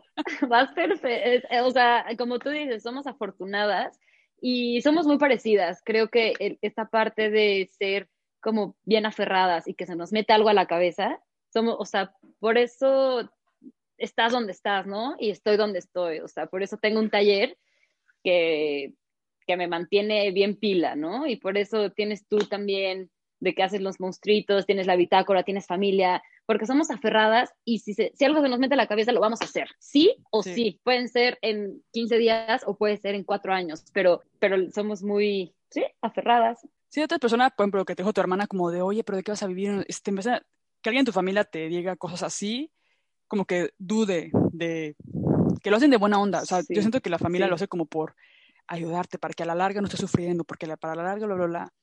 Pero pues sin Sí. querer también te pueden hacer daño. Y siento que hay personas que sí, un comentario así, a lo mejor sí podría como desanimarles a en, emprender algo, ¿no? Sí. Pero, y a ver, también cabe sobra decir, ¿no? Como el, el privilegio que, como yo lo pienso, digo, es que la neta yo he tenido mucho privilegio de poder darme el lujo de regarla, de, o sea, como Sí. no me he muerto de hambre, ¿no? O sea, yo sé que hay gente que sí tiene necesidad y que no, quizás no tenga el tiempo que yo he tenido para perseguir su sueño. Porque siento que tener una vida o diseñar este, esta vida que estamos diseñando, pues toma tiempo, o sea, toma práctica, errores, intentar fracasar, volver a levantarte, volver a hacerlo. Sí. Y la neta siento que pues hemos sido, por lo menos yo he tenido la suerte de que nunca me ha faltado nada. O sea, al principio fue el apoyo de mis papás, ahora es el apoyo de mi pareja. Este, Claro. eso me ha Pues dado tiempo como de- Y hay que, hay que estar muy agradecidas de, de eso, ¿no? Ahorita, tú, como tú lo dices, al principio fue tu familia y a mí hasta la fecha mi familia me ha apoyado desde emocionalmente hasta económicamente, ¿no? De que, a ver, pues, échale, güey, sí se puede. Y sí se puede. Y cuando ves que sí puedes y cuando pagas, de que, güey, aquí está lo que me prestaste, yo lloro porque soy súper chillona. ¡Mi papá, gracias! Totalmente, que güey, aquí está lo que me prestaste, gracias, y ya lo logré y se siente bien chido lograr algo que te costó, güey, porque cuesta mucho, o sea, Sí. sí, pod- pod- podremos ser muy afortunadas y que nos echen la mano, pero lo sacamos adelante y esa satisfacción nadie, absolutamente nadie te la quita, o sea, de que lo hice con ayuda, pero lo hice y es mío, o sea, ahorita Sí. este taller que está en Francisco Mora número 30 es 100% mío Son y no sabes cómo lo quiero. sí. Sí, sí. Sí. Creo que lo eso, como dices, la ayuda. Creo que sí se ocupa ayuda. O sea, como que creer que puedes Sí. dártelas de todas, todas y tú solo y que eres bien chingón. Que yo antes era así, de hecho, por eso, yo creo que por eso quebró mi taller. Porque que no recibí ayuda. era como muy. Ay, la Pau del pasado. Es... la Pau de 32 años madura, mamá hablando de la Pau de 25, como ay, Pau. Porque yo cuando regresé a México, yo regresé de. Yo me, yo me fui a España, me gané una beca y me fui a España y estudié allá la carrera y. Y la neta sentí como de, güey, o sea, a mis 19 años ya me gané una beca y me fui a vivir a España. Aparte yo cuando estaba estudiando, Sí. de que tuve la oportunidad de que hice un diseño de una lámpara que la expusimos en. Milán y la publicaron en revistas. ¿no? sentía- Órale. dude, me sentía Dios. yo volví a México como de, güey, me voy a comer el mundo, güey. O sea, yo, yo llegué así súper... Ay, Es un lado chido como sentirte como, tipo, se siente bien chido cuando tienes esa confianza y ese como, lo voy a lograr y me voy a comer el mundo. O sea, si ya logré hacer esto a mis Sí. 23, no manches, me la pelan todos. Claro, que no voy te- a hacer. No, tengo 34. Entonces yo, según yo era súper humilde, pero, o sea, sí, no- nunca fui como mala onda con la gente ni nada, o sea, no, pero sí sentía esa como seguridad que me sobrepasé, o sea, como que siento que sí llegó un punto en que sentí que ya sabía qué pedo, o sea, sentí que ya sabía de números, sentí que ya sabía cómo poner un negocio, sentí que ya sabía que como que, sentía que si le echaba ganas, solo como por tener pasión, iban a salir bien las cosas. Ya. Y por un lado, sí, o sea, sí está la pasión, sí te ayuda cuando estás como... Yo sentí que logré muchas cosas porque era una chavita muy ilusionada y la gente veía eso y me ayudaba. O sea, siempre logré como conseguir cosas de que gratis. Este, Ok. por ejemplo, eh, yo iba a un taller, les pedía como de, oye, ¿me puedes ayudar? No sé qué, ¿me puedes explicar? Y me decían como, no, sí, mira, vente acá. Y nunca me, o sea, como que era una chavita que, pues que estaba muy apasionada y muy emocionada y todo, y como que me veían la ilusión y era como de, sí, sí, vente. O, por ejemplo, organicé una exhibición para el Abierto Mexicano de Diseño con el taller que tenía, hice un concurso y la idea era como que el que los tres ganadores les íbamos a producir sus piezas, las íbamos a exponer en el Abierto Mexicano de Diseño con apoyo de la Galería Mexicana de Diseño fue esta, Carmen Cordera fue jurado de Ariel Rojo, o sea, conseguí que Carmen Cordera. Ariel Rojo, hicimos un cóctel en la, en la Galería Mexicana de Diseño, o sea, yo súper morrita, así. ¡Ay, qué padre! Logré todo eso como gratis, o sea, lo logré exhibir en el Abierto Mexicano de Diseño con bla, bla, bla, gratis. Y fue bien la convocatoria y todo, pero por ejemplo, ya a la hora de producir los diseños, hay unos diseños, no, o sea, unas lámparas que eran así como planos que se me pandeaban a cada rato. Yo no, o sea, tipo, tenía que hacer creo que 10 de esas lámparas y no sabes cómo sufrí con las famosas lámparas. Este, al final sí logramos exhibir, pero la producción, producción, como que se supone que le íbamos a dar como 10 piezas terminadas a cada diseñador o así, eso la verdad no lo logramos. O sea, quedé fatal, quedé fatal. Pero porque yo creía que era fácil organizar ¿no? y no me di cuenta de los, lo que conllevaba, o sea, el precio que yo iba a tener que pagar como taller en fabricar esas piezas gratis para estos chavos. Ya. Y al final, pues eran piezas que, o sea, no me iban a traer más dinero. O sea, era como que les iba a producir esas piezas, se las iban a llevar y ya, ahí va a morir ahí el, el tema. Entonces, como que ahora lo pienso y digo, güey, era una morrita que sí, o sea, sí estuvo chido conseguir todo eso, obviamente, por mi ilusión, por mi pasión y todo, pero yo nunca pensaba como en las consecuencias de lo que, o sea, como, como a ver, güey, piensa en cómo hacer dinero. O sea, deja de pensar en cómo exhibir, cómo bla, bla, bla, y cómo, y piensa en cómo vas a hacer dinero, cómo vas a mantener el taller, cómo vas a... Y así me pegué un buen de golpes. Y sí pedí ayuda, pero era como una especie de, no sé, como que por un lado sentía que se iba a lograr todo solito y por otro lado era como que sí pedí ayuda, pero no sé, muy raro. Hasta que no me di. Entonces, obviamente, cuando tuve que cerrar el taller, mis papás me acuerdo que me decían como de ya vente a vivir, vente con nosotros. Y era como de no, o sea, yo era como de no, mi orgullo, o sea, no voy a, no voy a vivir con mis papás. Y ellos lo hacían de buena onda y era como no, porque eso es un fracaso, eso es ya. Fracasar. Ay, no, quiero güey. fracasar, no sí. quiero fracasar. Y al final sí me fui a vivir con ellos, conocí a Hagen. Después de vivir en mi taller sola. Ay, no. Ay, muy divertido, la verdad, pero ahora lo recuerdo Son con mucho- experiencias. Sí, no. Pero no me arrepiento de nada, eso sí, o sea, siento que qué naive. chido. pero estuvo chido, la neta. Lo pienso y digo, bueno, lo logré en algunos aspectos. Logré cosas que quizás pensaba que eran más difíciles. Y lo que pensaba que iba a ser muy fácil fue lo que no logré, pero porque asumí que iba a llegar así como por Ok. amor al arte. Y pues Ya. no, o sea, no. Ahora sí estoy pensando como diversificar, passive income. Este, ahora sí estoy ya invertir. Sí, sí, sí, sí. Ya diferente mentalidad. Sí, ya, ya, ya, ya maduré. A punto de fregazos, Eso pero- creemos, ¿eh? Eso creemos. Y a la hora de la hora nos damos de topes de que, güey, no, la No. cagué. Pero siempre va a ser esto. O sea, he ha llegado mi hermano aquí a decirme de que, güey, no sé qué hacer. Y lo veo. Y para mí es una persona que admiro muchísimo en su chamba porque hace unos muebles muy lindos. Y veo su, su, su empresa y todo. Digo, güey, qué cool. Y llega de que, Maye, no mames, así a desahogarse. Y yo de que, ay, no, ya no quiero tener tu edad y no quiero ser como tú, güey. Sí está muy cabrón llegar a la adultez. y al compromiso y al éxito y a pues, lo que la sociedad pinta, que al final estamos dentro de esta sociedad, ¿no? Sí. Salir con éxito. Pero eso de ser adulto, siento que, bueno, yo creo que ya, creo que nunca llegas a dominar el ser adulto, güey. O sea, siento- yo, yo ahorita Ah, digo, no, claro. soy- a veces digo, soy mamá, no puedo creer que soy mamá. Yo no estoy preparada, o sea, no tengo como la madurez suficiente para ser mamá, pero luego al final del día, creo que soy buena mamá, pero como que no estoy en el estereotipo de lo que debería de ser una mamá, ¿no? O sea, como que Ya, claro. súper paciente, como que todo claro, como, no sé, siento como, no, o sea, y ya voy por el segundo y es como, ¿qué hice? O sea, Yo sé. No, poco a poquito, y lo vas a hacer bien. Y al final, ajá, al final todo sale bien y siento que al final es como te veas a ti mismo. Y eso, eso que también eso me ayudó de vivir en Europa. Cuando estudié, veías chavos de 30, 30 y algo que parecían de 25, o sea, y, se veía, se sentían chavos, se sentían, no inmaduros, es la diferencia. No, es que, no es que fueran inmaduros, es que es como que, pues, 30 y algo no es tan grande. O sea, en su casa era como de, no, o sea, no, ni al caso. O sea, como que... Pero yo sí llegué a, tipo, me acuerdo que una vez volé de regreso de Madrid a México y me tocó con un mexicano al lado que ya tenía dos hijos, no sé qué, y se veía súper señor así con la camisa, la corbata, como el corte, pero así todo. Estábamos ahí cotorreando y me dijo como, no, pues tengo 30 años. Y él tenía 30 años y yo, dude, pareces de 40. O sea, sí, o sea, no se lo dije obviamente.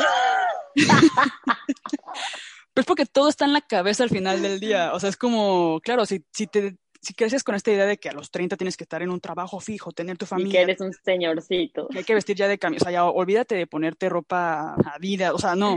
Tú ya tienes que estar, este, pues ser un señor. Pues vas a actuar como un señor. Y al final era como de, güey, estás chavo. O sea, como que mi novio en aquel momento me llevaba siete años. Yo tenía 25 y tenía casi, no sé, 30 Y yo no veía a, mi novio como un señor. O sea, lo veía como, pues, lo veía súper chavo. Y así. Y, y, pero pues todo es la mentalidad como de la sociedad, ¿no? claro. Entender como Sí, cada loco con su tema.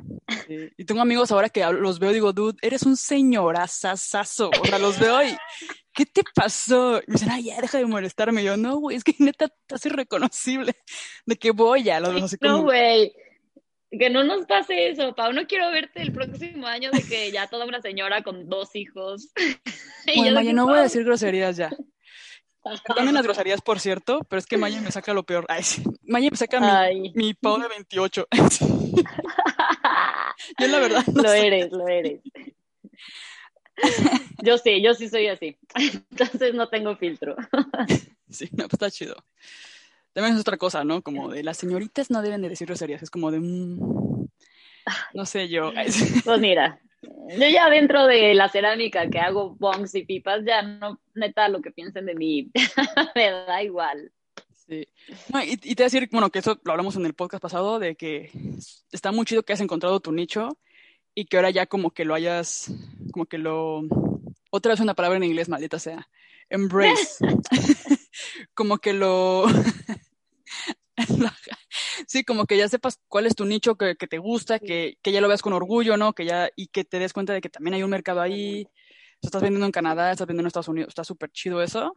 Siento que lo mejor que uno puede hacer es enfocarse a, en algo, o sea, algo que le guste, que, le, que disfrutes también haciéndolo porque creo que la conversación pasada me contabas que estabas haciendo unos platos y que fue una experiencia chida, pero que no los querías volver a hacer. No, ya estoy fuera, ahora sí me retiro de la cerámica y me vuelven a pedir platos. O sea, yo le dije a Roberto, mi turnero, dije, Roberto, es el último plato que te pago. Y si llego en 15 días y te digo de que Roberto, vamos a hacer más platos, me vas a decir que no, por favor. o sea, no quiero. Es un tema que la neta, no, güey. Yo no, Maye Cerámica no hace platos, no hace vajillas, no hace tazas. Para eso, vete con Santi Padilla de Hacha o con los Padilla, que hacen unas vajillas increíbles y que ese es su mercado, esa es su chamba. Tienen unos esmaltes perrísimos, tienen unos modelos bien bonitos. Güey, cada, y vuelve al mismo tema, cada loco con su tema, ¿no? O sea, con esta frase, cada loco con su tema. Santi Padilla haces platos Maxine este, hace piezas como mucho más decorativas, mucho más lindas, mucho, o sea, muy ella, ¿no? O sea, ya, ahora sí es parte de mi 2021 ya no hacer este, aceptar proyectos que no quiero. O sea, estoy muy, muy cansada de, de los platos. Ya, neta, ya no me manden mensajes de que, Maye, quiero una vajilla. No, ya no. Negadas desde ahorita, por favor. Si su podcast y quieren un plato de Maye, no existe. Los que hizo son, son limitadas. En un futuro van a valer. afortunados. Sí, pero estuvo chido que probaras. No me importa. O sea, probaste, te diste cuenta que no era lo tuyo. Yo también Digo, también me aventé, o sea, me atasqué de este proyecto que es para un restaurante. Eh, güey, pues obviamente, o sea, en vez de hacer una vaquilla que he hecho para 20 personas, que es un chingo de piezas, pues no manches, me pidieron algo irreal, que dije, sí, sí puedo, y yo ya no tengo tiempo de nada, no quiero hacerlo, le perdí el cariño, la neta, o sea, estoy muy, muy cansada de este proyecto, que al final está saliendo y está saliendo bien, bien lindo, pero ya fue, o sea, esa malla de los platos ya no existe. ¿Y lo Creo que me voy a enfocar en, en otras cosas, ¿no? En hacer mis propios diseños que se vendan cuando sea o pedidos como colaboraciones que he hecho, este, y exposiciones que me aventé una en diciembre, fue un éxito, estuvo chida, y empezar a, experimentar, o sea, creo que ya, ya llegué a este punto donde puedo decir, no voy a hacer platos, y, y me siento afortunada. Mira, si, si, si ves un post mío en un mes de que ah, vajilla en no sé cuánto se vende, me regañas, por favor, porque así soy, de que digo, no, ya no, no, no más, y ahí voy. Te estás traicionando. sí, ya lo dije, entonces no lo vuelvo a hacer. Ay, sí, después hablamos de esa colaboración que hiciste con, con David Rocha y... Sí. estuvo muy chido.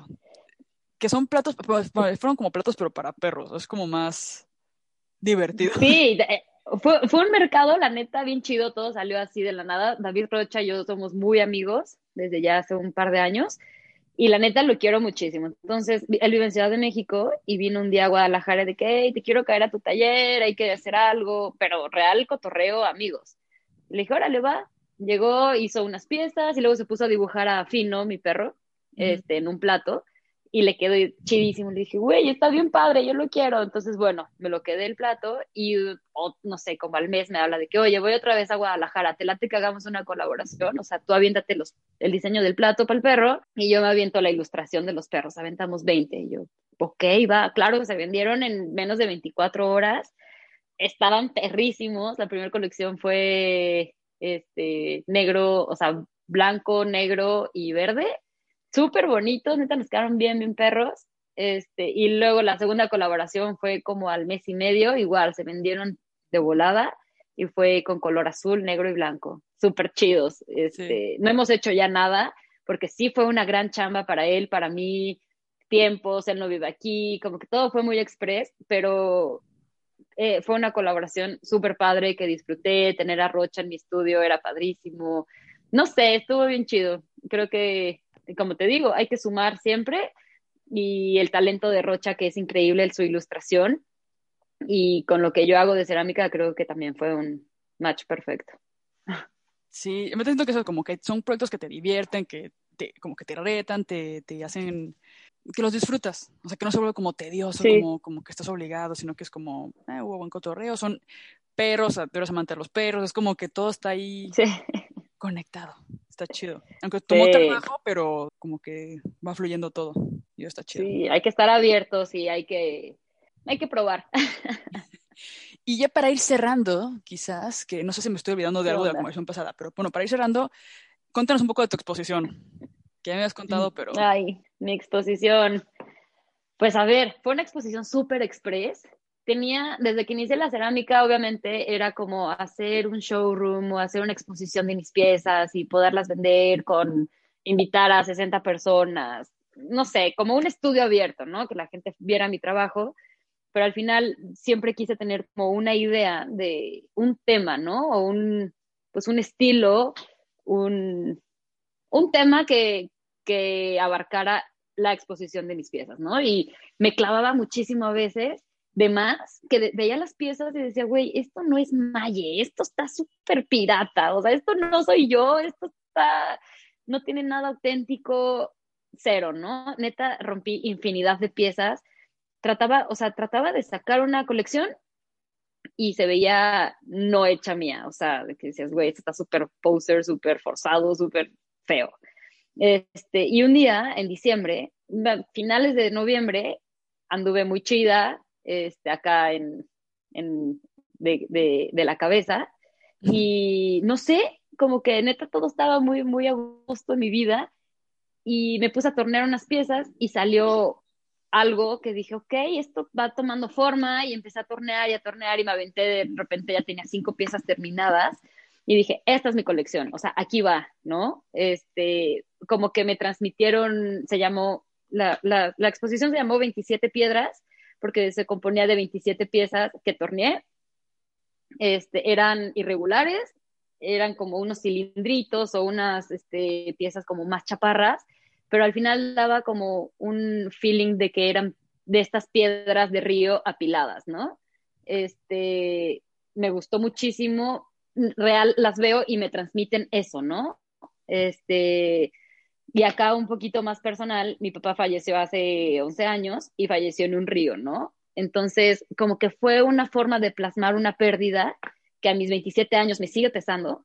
Este, bueno, en ese entonces tenía 27, o sea, en diciembre tenía 27 todavía, y fue una manera como de, plasmar mi vida que ha, sido no fácil, no difícil, y al final era un poquito rescatar esta pérdida, ¿no? De mi papá, ¿no? En un río, y que tiene que ver con piedras. Entonces, fue un poquito más personal ahí y plasmarlo, como te digo, lo que, lo que tenía, lo que tenía mis 27 años y hice mi, exposición, me dio igual lo que fuera el COVID.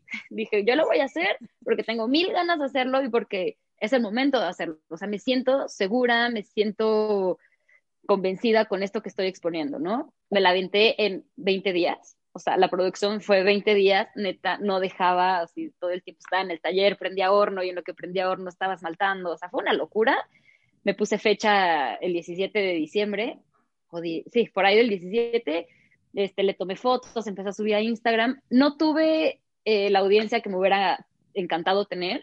Este, la verdad, fueron pocas personas, pero al final se vendieron 19 piezas. O sea, fue un éxito. Este, me quedé muy contenta. Nunca había hecho exposiciones. Me cuesta todavía esta parte aceptar esta parte de artista, porque mis amigos me decían de que, hey, Maya, esto es, esto es una exposición de arte, y yo de que, güey, no, estoy negada, así como me negaba a llegar a mis 28 años, me negaba a aceptar que era una exposición de arte, y al final, sí fue una exposición, todavía me cuesta un poquito decirte que es de arte, pero se expuso una serie de 27 piezas en colores azules, y un, un tono que, que, era el que sobresalía, que era como ocre, naranjoso, caramelo. Me sentí muy contenta, estoy muy satisfecha y al final aprendí que no tienes que forzarte, o sea, lo que decíamos es ser auténtico, sentirte bien y plasmar lo que estás sintiendo, ¿no? O sea, si te sientes bien y esa, y esa pieza te da, te da paz y te sientes tranquilo, porque obviamente hay piezas parecidas a las que yo hice, ¿no? pues esta fue mi colección de 27 y terminé muy contenta. Entonces, a ver qué pasa para este año, si sale alguna exposición que, padre y si no, pues seguir haciendo bongs y conociéndome un poquito más en este mundo de la cerámica, ir conociendo más mi horno, que me saca canas verdes y seguir haciendo lo que me gusta. Sí, no, está súper chido. Siento que yo también tengo ese tema con lo del arte, el artista y todo. Estoy trabajando en ello sigo pensando por qué tengo un conflicto y por qué no tengo conflicto. Cuando tengo una respuesta la compartiré en el podcast. Ahora no, ahora no se me ocurre por, qué tenemos ese conflicto con lo del artista, pero lo entiendo porque a mí también me pasa. Y de la pieza de arte, así como dices, a veces sentimos que tenemos que inventarnos la gran cosa o como el concepto. A mí me pasa como el concepto, ¿cuál es la historia? Es como, a ver, lo que sientas tú, o sea, es tu historia. Eh, yo estoy pensando en una colección que quiero hacer. Nunca, hago monstruos, pero nunca he hecho una colección como de monstruos como tal. Y ahora ya quiero dar como ese siguiente paso como de, como de verlos ya como a la parte más como, pues sí, como de una pieza, como de una escultura. Siento que ahorita ha sido como experimentos, así, quiero agregarles un poquito más de detalle, un poquito más de intención. Como que antes era la técnica, antes era como me daba más miedo construir y que no me fuera a explotar, como o no se fuera a craquelar o cosas así. Y después de unos cuantos monstruos de comisión ya entendí la técnica como de, oh, así le hago para que no explote. Claro. Entonces siento que ya que entiendo eso, estoy ya como que queriendo ir al siguiente nivel, como de que, que sea una escultura ahora sí, ya de verdad. Y hace poco se me ocurrió una idea que se llama. Voy a spoilear todo y me voy a... Pero bueno, lo tengo que, callar también. Soy bien pinche Luego me arrepiento. Luego no lo digo, pero bueno. Pero es una idea que se llama este. Present, que es como por presente. Este. O sea, ¿se va a llamar presente o present? No sé. Pero está inspirada en Emilia, que es mi hija. Y la idea es que pues, para mí, yo soy muy soñadora y todo, y batallo mucho para estar presente. O sea, es como un poco la idea de, como de que todo el mundo dice como que es súper obvio, de que tienes que estar presente, tienes que estar presente, este, vive el día a día, bla, bla, bla. Y a mí me cuesta trabajo porque yo me la paso soñando como el futuro, o sea, yo quiero estar en otro lado. Okay. Pero tener una hija, o sea, Emilia me ha traído al presente porque no te queda de otra, o sea, como que sí. se pasa tan rápido con un, con un niño, o sea, de repente, Emilia tiene 18 meses y ni siquiera es tanto y ha cambiado tanto en esos 18 meses. O sea, tú desde que era bebé hasta en semanas es como un año para, o sea, es toda una vida para un niño. O sea, como que se desarrollan un buen, cambian un buen la personalidad. O sea, Emilia era la bebé más tranquila, más. Yo podía trabajar con Emilia al lado dormida. Ahora no, o sea, ahora está loca. Se trepa, se, o sea, es como instantes. Y ella como que me ha obligado a estar más presente. Entonces, quiero hacer como momentos de ella como que sé que se van a ir. O sea, son momentos que sé que son como ahora y que sé que ya no va a volver a ser más adelante. Entonces son como pequeñas, como congelar momentos en los cuales, de cosas súper sencillas. O sea, yo cuando me entró como la duda de que, ay, pues son cosas súper sencillas, como, no sé, a ver, que estoy intentando como acordarme de algo, de una de las ideas que tengo. Por ejemplo, tiene como un body que se ve súper chistosita, que, que se le cubre, te cubre todo el cuerpo y como que la carita nada más como que sobresale. Y se ve súper mona con ese body. Dije, la neta, cuando tenga tipo 18 años, no la voy, o sea, ni siquiera 18, cuando cumpla tres años ya no voy a usar este tipo de bodies, ¿no? Y se ve tan mona entonces fue como, quiero hacer como, quiero inmortalizar ese momento en una como de la escultura. Pero dije, si alguien lo ve de fuera, quizás va a pensar como de, pues esto es una chorrada, o sea, como que al final del día no, como que son, es una cosa muy cotidiana, pero lo que hice ya la paz es como del sí, o sea, es cotidiano, pero es importante para mí. O sea, sí, sí es como súper normal, no sé, a lo mejor no es la gran cosa porque muchos mamás lo viven con sus hijos, este, o qué sé yo, pero para mí ha sido muy importante porque yo, ella tuvo que venir a mi vida para que yo me calmara y para que yo estuviera presente y para que me sintiera mejor, porque también cuando estás tanto tiempo en el futuro te deprimes, porque es como que no, no se puede vivir así. Entonces sigo trabajando en ello, no, no es como que ya tuve una hija y se me resolvió la vida, o sea, no, sigo trabajando como en estarme quieta, me cuesta trabajo, pero no sé, como que tengo esta idea que quiero hacer y es una historia muy personal que a lo mejor si algo, si la expongo va a ser como de, eh, no sé si me transmite a otra persona, pero a mí sí me está transmitiendo. Claro. al final es lo que quiero, no tiene que ser la gran historia de que, oh, sí, el concepto de el comunismo y bla, bla, o sea, no, no soy así de deep, o sea, yo soy del día a día, de que es unas obras de arte perfecto. que son como wow y, de repente se meten en temas que es como ¿qué me estás contando? O sea, está súper complejo esto, súper perturbador, súper y mis conceptos son súper básicos de que ah, mi hermano con síndrome de Down, este, mi hija que me trajo el presidente, me deprimí, me sentí así deprimida y hice esta pieza. y digo, bueno, pero también es válido, o sea, no sé. Es otro tipo de arte, y exactamente, es otro tipo de arte, es súper bonito y es muy personal. Y al final, hay gente que lo va a ver y a lo mejor le va a gustar nada más de que, ah, sí, qué lindo, o hay, no sé, va a haber otra persona que le llegue como, pues esto que tú quieres, es que, que transmite a ti, ¿no? O sea, porque a lo mejor no es complacer a los demás, es simplemente sentirte bien tú y si eso a ti te hace bien, así como a mí me, me, hizo bien hacer una colección de 27 piezas que está inspirada en la muerte de mi papá, pues qué chido, ¿no? A ti te está inspirando el presente, o sea, vivir el presente, tu hija. Entonces, vuelvo a la misma. Es súper válido, ¿no? La verdad es que está, ya lo acepté, pero antes sentía como que no. Sentí que eso no era arte. Era como, ay, no, o sea, como que esto es muy... Pero creo que al final mi historia es mía y siento que eso ya es importante. Y, sí. y tengo que darle valor, o sea, porque, porque yo soy muy importante. mi voz importa. Total. Pero bueno. Haces muy bien. Ay, Maye, ya, te, ya spoileé aquí mi super colección. Ay, sí. Ya sé, no, que nunca voy a hacer. No, si hazla. Ya hice unos sketches, hice unos sketches, pero no me he sentado a hacerla porque. Pues siento que la tengo que hacer. Sí, la voy a hacer, la voy a hacer. ¿Sabes con qué me quedé? Que quería hacer tamaño real, pero luego fue como de, güey, te volaste. No, güey, eso está muy cañón. Está cañón, ya sé, me volé la verdad, pero imagínate, estaría genial. ¿Dónde Estaría increíble. No tengo hornos Mira, donde me metes. Primero empieza, güey. Por ahí. Tamaño mini, después ya. Una a lo mejor. No te quedes con las ganas. Sí, Eso, no. te quedes con las ganas. Tú dale y, y en una de esas te avientas algo. A ver si la hago, a ver si la hago. En un año me recuerdan. Así como, oye, Poi, tu present, tu concepto súper. Ay, Ay huevo, qué cool. Pues Maye, muchísimas gracias. ¿Alguna reflexión? la, la pregunta. Güey, sí, la vez pasada aventaste esa pregunta de que alguna reflexión y me entré en crisis y según yo iba a estar preparada para esta pregunta que ibas a hacer y otra vez me quedé en las mismas, pero chale, ¿qué dije la vez pasada? Ah, algo como... Creo que dijiste algo importante. Dije algo bien bonito. Dijiste algo así. Voy a buscarla. Creo que así tenemos eso en los 12 minutos.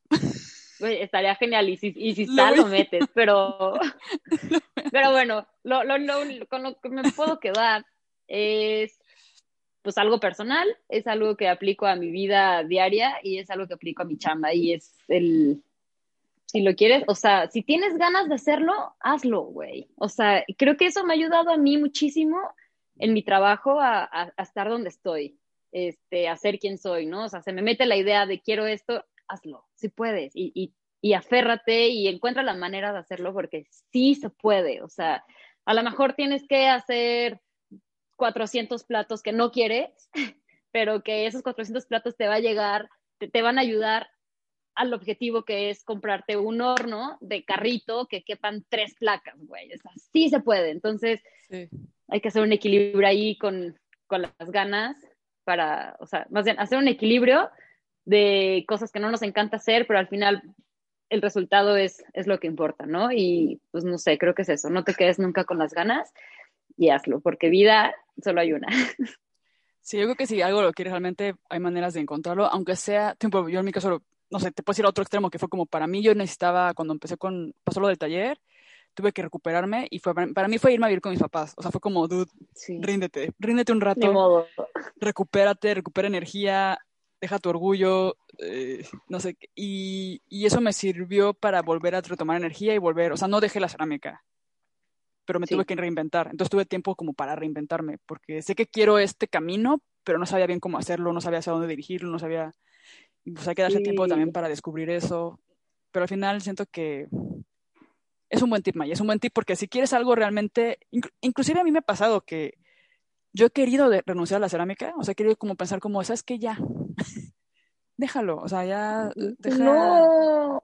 Haz otra cosa, güey y neta no se me ocurre ningún otro, o sea, es como no puedo, o sea, como que el siguiente amanezco y puedo tener una idea de cerámica o puedo tener un proyecto con cerámica o se me ocurre la bitácora cerámica sí. o un cerámica o, sueñas con... o sea, es como ya lo iba a dejar, maldita sea, ¿por qué se me ocurrió un proyecto para entrevistar a ceramistas y ya no voy a, ya no quiero hacer cerámica en teoría? Ay, no, no lo dejes, no lo dejes, es una terapia bien chida y, y te ha costado, entonces... Ya me terapié. no lo dejes nunca. Haces bien. Y esto de, de, hacer estos podcasts está chidísimo. Te lo agradezco muchísimo. Y digo, volverlo a platicar por segunda vez. Gracias por decirme que sí por segunda vez, por dedicarme otras dos horas por segunda vez. Pero no, está, está chido. Y bueno, aquí ya. A ver, estuvo muy diferente este podcast que el pasado. ya hablamos de cosas más personales y de diseñar tu vida. Y bueno, quizás a lo mejor nos volamos un poco la barda, pero creo que en ese aspecto somos parecidas de que creemos en eso y bueno, por eso salió a relucir mucho en esta conversación. Em, no sé, creo que está chido ser soñador y ser luchón. Y, sí. No sé, creo que está, estuvo bueno, estuvo bueno. está muy bueno, hay que seguir así. Maye, muchísimas gracias. wow, gracias a ti. Qué chido. Vete a dar clases. Ya sé, ya sé. Voy a trabajar y a cuidar mi horno más que nada. Oh, pues. Sí, y estamos en contacto cualquier cosilla. Eh, Chidísimo. si quieren ver el trabajo de Maye, lo pueden encontrar en arroba mayeceramic en Instagram, sí. ¿Y tienes web? No, sí. Sí. ¿Sí? Sí, mayeceramic.com. No tengo, está cero actualizado, pero ahí hay cositas. Para ver tu exposición. Pau, qué chido platicar contigo. Mil gracias. Y pues bueno, aquí seguimos va que va. Cualquier cosilla nos estamos escribiendo.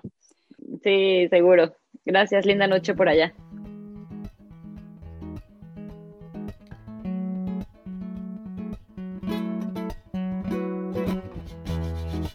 Muchas gracias por escucharnos. Recuerda que puedes encontrar más información en bitácoracerámica.org. Para novedades e inspiración nos puedes seguir en arroba bitácoracerámica en Instagram y si te está gustando este proyecto, no olvides compartirlo, darle like, suscribirte o dejarnos un comentario. El Ceramicast es editado por Beatriz Urbina, música original compuesta por Lucas Luna y Hernán Vargas, hecha con instrumentos de cerámica, y es creado para ti por La Bitácora Cerámica y por mí, Pau Stephens.